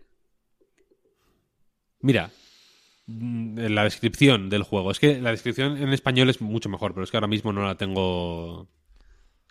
No la tengo. Eh, Espérate, de- yo la he visto, ¿eh? Tiro un segundo para atrás en el navegador. Mi- léela, en, Lo- léela en español, por favor. Joder, espérate, estoy en la eShop, pero no hay descripción. Información Oye, Pep, sí que tienen web, pero está en japonés. Uf, pues pásame el enlace, que no lo he encontrado. Te he encontrado un artwork. Voy a intentar a ver si... Uf, uf, Es que, se está eh, si arreglando, lo- se si- está arreglando esto. Claro, si, si pone Kimidori Soft eh, como hashtag en Twitter, eh, te sale capturas de una web, pero no sé cómo se llega a esa web. Pero que yo no veo descripción en la eShop, a ver si solo está en la consola. Ah, Tienes que, tienes que darle a leer más o algo así, es un desplegable. Ah, en la consola, sí, sí, no, no, solo se ve en la consola, solo se ve en la consola. La cosa es que en la descripción, que es la misma que la de Steam, lo único es que en Steam está en inglés y, y lo voy a tener que traducir al, al vuelo, pero te, eh, te explican de qué manera estas mecánicas, las mecánicas del juego, eh, básicamente trasladan enseñanzas de vida. ¿Sabes? Por ejemplo, collection item, pone aquí. Eh, después de lavarte con jabón, te limpias con una toalla, ¿verdad? Preguntan en la web. Sí, necesitas una toalla. El jabón y la toalla son un set, son un conjunto. Hay una toalla en algún lado de la pantalla, del nivel. Si terminas con una toalla, tu reputación será más alta. Es cierto que si sales del baño, por ejemplo, en- si, va- eh, vas a una comida de negocios, por ejemplo, ¿no? y vas al baño, al aseo, te lavas las manos y sales sin utilizar la toalla o el papel o eh, eh, es una paper towel al final, ¿no? Tu reputación es más baja, ¿no? Porque la gente puede pensar al ver tus manos húmedas que es pis. Entonces en la reunión de negocios se va al garete, básicamente. Eh, y esto, esto en, el, juego lo representan de esta manera. Hay una cosa que se llama Growth System, sistema de crecimiento, eh, que en el juego básicamente es... eh, tú tienes una vida, no puedes moverte infinitamente, ¿no? El jabón, obviamente no, porque es jabón, se va haciendo más pequeño, va perdiendo la vida eh, hasta que se gasta del todo, ¿no? Entonces, cuanto más, cuando vas jugando, eh, a medida que vas pasando pantallas, digamos que en función de cuánto te has movido, creo que va, te sube la vida máxima. Empiezas con 300 o con 250 o no sé cuánto y, y vas subiendo. Así que poco a poco, cuanto más difíciles son los niveles, fíjate que inteligente, más vida tienes, en realidad, ¿no? Al final, si los haces en el orden estipulado, se pueden, creo que se pueden hacer todos en cualquier momento, pero bueno, si los haces en orden, llegas a los más difíciles con más vida. Entonces, Growth System. Eh, dependiendo de- o en función de la distancia que te muevas, tu jabón se hará más y más eh, duradero y duro. O sea, du- dura- durable y and tougher. Durable and tougher. Eh, y dice en la descripción del juego, pasa lo mismo con tu mente. Nunca te rindas y sigue adelante. Un día, sin duda, sentirás el crecimiento. Que- que- Pasa lo mismo en mi mente. Pasa lo mismo con tu mente, efectivamente. Entonces, eh, so- Soap Bubbles pone aquí en la descripción. Cuando usas el dash, que es la esto con la con un- el botón B creo que es, eh, aceleras básicamente, ¿no? Y para subir pendientes y demás hace falta. Eh, eh, mm, tu movimiento, o sea, se, crece tu velocidad de movimiento y produces burbujas de jabón. Porque es jabón usar burbujas de jabón con, la, con los jabones con los que estás de aventura es otra manera divertida de hacer que el nivel luzca fantástico. Pone en la descripción. Ahora dime tú que no quieres hacer el esfuerzo de poner el artwork en, en la portada del No podcast. me está, no me está gustando. El artwork además es muy malo porque Sí, sí, tiene, tiene el, el aliasing ahí, es una captura mal hecha. El, Creo el que le del- fal- el del, el del agua. Sí, El del agua es malo. sí. Creo que le falta... O sea, no dudo de que el juego sea bueno, Víctor. No dudo de tu criterio. A estas alturas de la película faltaría más. Pero no... so- Sobre todo en formato podcast, que es algo que nos vamos a encontrar también cuando hablemos de teles, ¿no? Que falta esa referencia visual, pero no tiene el gancho de un About an Elf. ¿Sabes? Creo, creo, que, creo que podemos haber perdido a gente por el camino. Es un poco Exo One el, el artwork. Es bastante Exo One. El artwork es Exo One total. El juego no. Iba a aprovechar para decir que llega Play 4, Play 5 este verano. El pero... juego no lo es. Soy un poco hater de Exo One, por cierto. Mi, mi spoiler cast puede ir de ese. Pero... Uf. Uf. Pues mm, nada, nada. Lo he intentado, lo he intentado. Lo recomiendo de todos modos, ¿eh? Realmente, por dos pavitos. Es extremadamente difícil. Es un juego dificilísimo. De hecho, te lo- recomendación. mira, te pongo un reto, Pep. Si la semana que viene te lo has pasado, son seis pantallas, ¿eh? Y, las pa- y cada pantalla dura dos minutos o tres. O sea, no, no es largo, precisamente. Si la semana que viene te lo has pasado, haré algo que no se me ocurre ahora mismo, pero que va a ser espectacular. Vale. Te, te, te daré algo, te daré algo que, No sé, que va a qué ser mierda espectacular. de... Pero a mí me parece una mierda Vale, de reto. vale, Ese pues, ahí vale, abierto. No, no, yo, joder, yo estoy dentrísimo, ¿eh? Vale, pues si la semana Joder. si la semana que viene, si la semana que viene no te has pasado este juego, te corto la cabeza. Bien. Así Bueno. mejor, ¿no? Presión, presión. Cosa concreta. lo que fueras a hacer. Toca ¿no? directo en Twitch la semana que viene, ¿eh? Ah, hostia, pues mira. Se, puede- se a lo mejor nos monetizar. cierran el canal, Una pero, pero en Twitch. nos, vira- no haremos virales, claro. Joder, ya ves. El Chocas no ha hecho nunca una decapitación en, en directo. Creo que momento no. Todavía, todavía no. Hay una, una línea de negocio. Sí, mira, si me lo paso, te planteas seriamente la posibilidad de comprarte una tele. Venga, O, hecho, o, hecho. como poco, pasas por el proceso de mirar teles. Me lo ofreció el banco, ¿eh? Me lo dijo. El banco. ¿Quieres una tele? ¿Saben algo? Me llamaron, me llamaron, te lo juro, ¿eh? Te lo juro por Dios. En plan... Si quieres una tele, tal, tenemos una al 0%. Vale. Vale, pues vale. Mira, me lo voy a bajar ahora. Es que no tengo la Switch aquí. Tengo, lo tengo No, ve, habéis convertido un reto emocionante en un reto random. Joder. Bueno, a ver, perdona por no prestarme a la decapitación. que evidentemente no lo, voy a, no lo voy a conseguir. Si estoy yo para jugar a los jabones ahora, con todo lo que tengo por jugar. Pero lo voy a un, hacer, ¿eh? hay un artwork sin imagen, ¿eh? Ya, pero que es una captura del juego. O sea, tiene. Esto no es una captura porque esto, este nivel no existe en el juego. Pero que tiene dientes de sierra, que han hecho una escena ahí con el 3D Max o lo que coño sea. No es un artwork. Puede ser, puede ser. Pero algo Pues haremos con eso también. Algo haremos, algo haremos. Pues nada, pues nada. Seis niveles. Sí, siete niveles son. Pero se Sí, juega bien en Switch o, o, o, o a intento 60, ir a 60 por la de Steam. por segundo, ¿eh? Vale, ok. Vale, vale, bien, bien. Eso quería oír. Vale, pues no sé si hay algún juego más por ahí. ¿Tú a quién le has dado esta semana, Marta? Pues mira, yo estaba jugando a- al Dorf, Dorfromantic, que es difícil de, de decir, que esta misma semana salió de, del acceso anticipado. Ha estado 18 meses, si no me equivoco. ¿Qué, qué les pasa Eh. a vuestras consolas y a vuestras máquinas? ¿Pero qué, qué juegos os, os- os ofrecen o os sugieren? Pero si este juego, este juego es súper conocido, Pep, sí que estoy seguro que si, que si lo buscas en Google ves una imagen y te suena. A ver cómo es. Dorf, o sea, Dorf. D-O-R, Dorfromantic, terminado en K. ¿Cómo va a ser esto conocido? Ah, Pe- el de. es- ah, este sí, este sí, este sí, vale, perdón. Ve, no, no, ves, es eh. que nada más con el criticoneo. Ah, no, pero lo confundo con otro, pero bueno, sé cuál es este también. Vale, sí, sí, sí, sí. ¿Ahora? Este Pues que- eso, que, ha estado 18 meses en acceso anticipado y, y ha tenido el lanzamiento definitivo esta semana. Así que he estado haciendo ahí casitas, haciendo pueblitos. ¿Cómo era el otro el que construyes también sobre agua y, y el sonido Townscraper. de...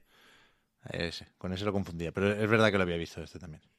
Y os hablaría un poquillo del juego, pero que estoy viendo que se nos ha ido un poquete el programa y quizá Yes. mejor dejarlo para el directo de, de la semana que viene, porque quiero hacer algo eh, especial. No solo reseñar el juego, sino ir comparándolo con los juegos similares que han salido entre el 2021 y el 2022. Entonces necesito espacio para eso, ¿eh? Vale. Te lo daremos. Te lo mereces. Gracias. Pues ayer empecé a jugar también a uno que llevaba mucho tiempo.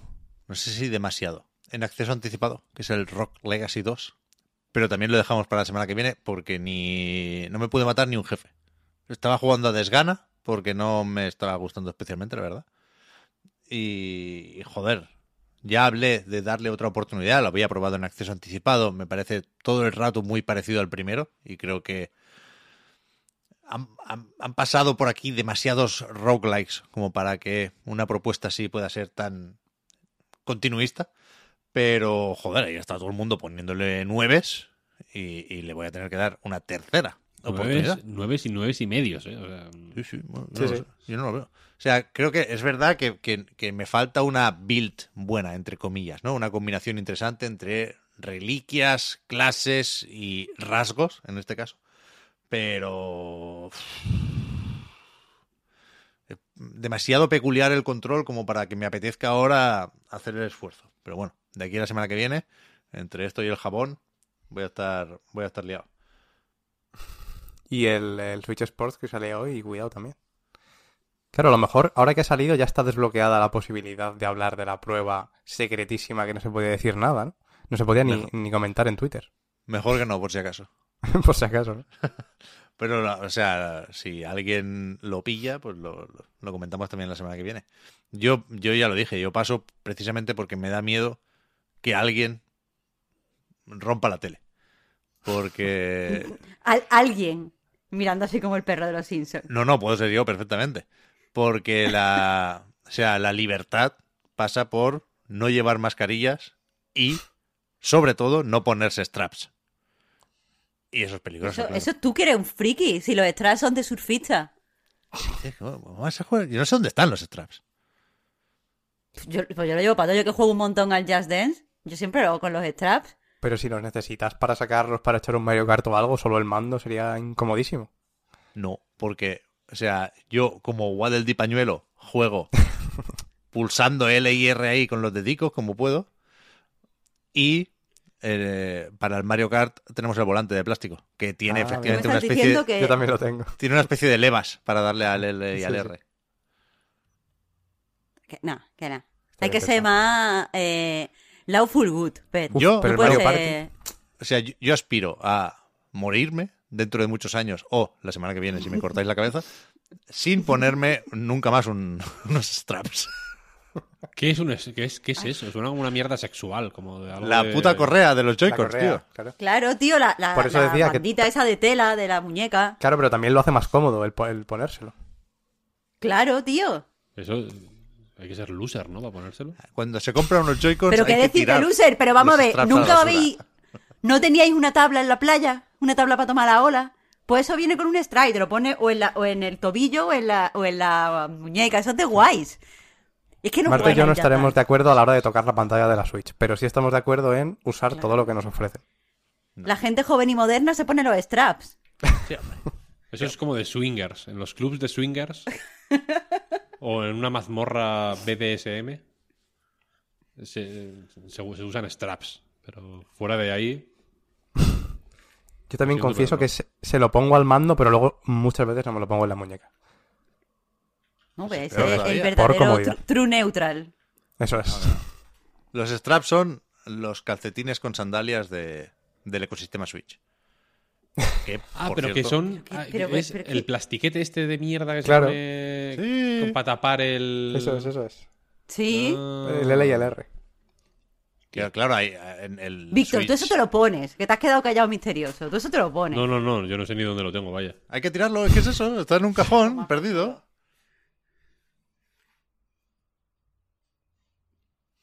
Esa es la típica mierda que una persona normal y razonable dice, bueno, esto será un protector que hay que tirar con, con los cartones y los plásticos. Con raíles y todo. Cuando compras Joy-Con. Que no, que no, que no me pongo en strap, vaya. Y al mismo tiempo no me la juego con la tele, o sea que voy a tener que pasar de Switch Sports, lo siento. Qué intransigente es la gente mayor, de verdad. Ya te digo, ¿eh? Es que están acostumbrados a hacer las cosas a su manera y ahora les dice que tienen que hacer una cosa como no están acostumbrados y se enfadan. Pues perdona, pero también tiene strap las Oculus y te las tienes que poner para jugar al Beat Saber y no pasa nada, a nadie se le caen los anillos por ajustarse bien los mandos. Yo no me pongo straps ahí tampoco. Las llevan las manos. que Yo no, sé, yo no sé cómo Pep no está cancelado, ¿eh?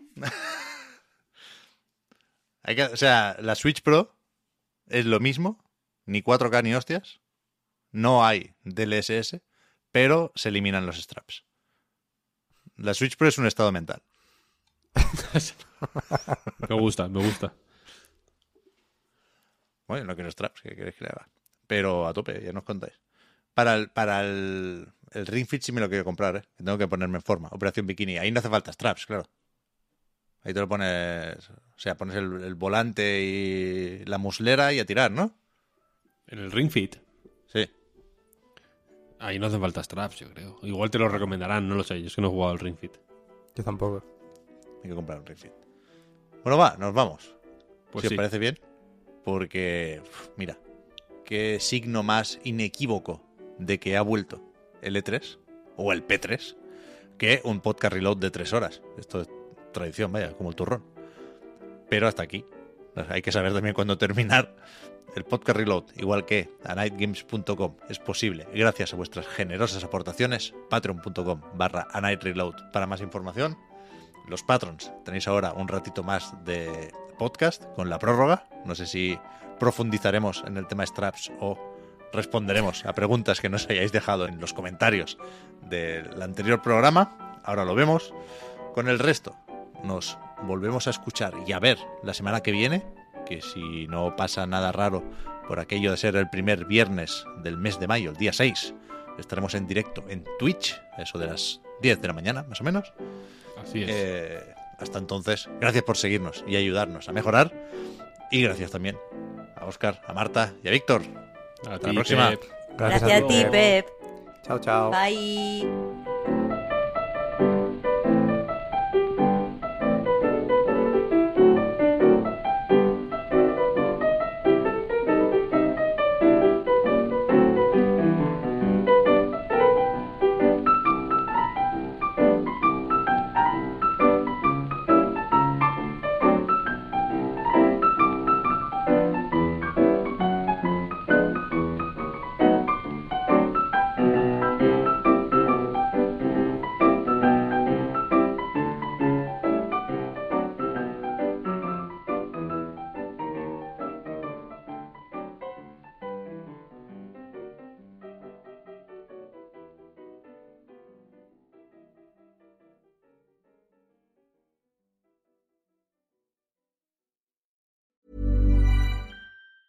Hi, I'm Daniel, founder of Pretty Litter. Did you know cats tend to hide symptoms of sickness and pain? I learned this the hard way after losing my cat, Gingy. So I created Pretty Litter, a health monitoring litter that helps detect early signs of illness by changing colors, saving you money and potentially your cat's life. Pretty Litter is veterinarian developed, and it's the easiest way to keep tabs on your fur baby's health right at home. Go to prettylitter.com and use code ACAST for 20% off your first order and a free cat toy. Terms and conditions apply. See site for details.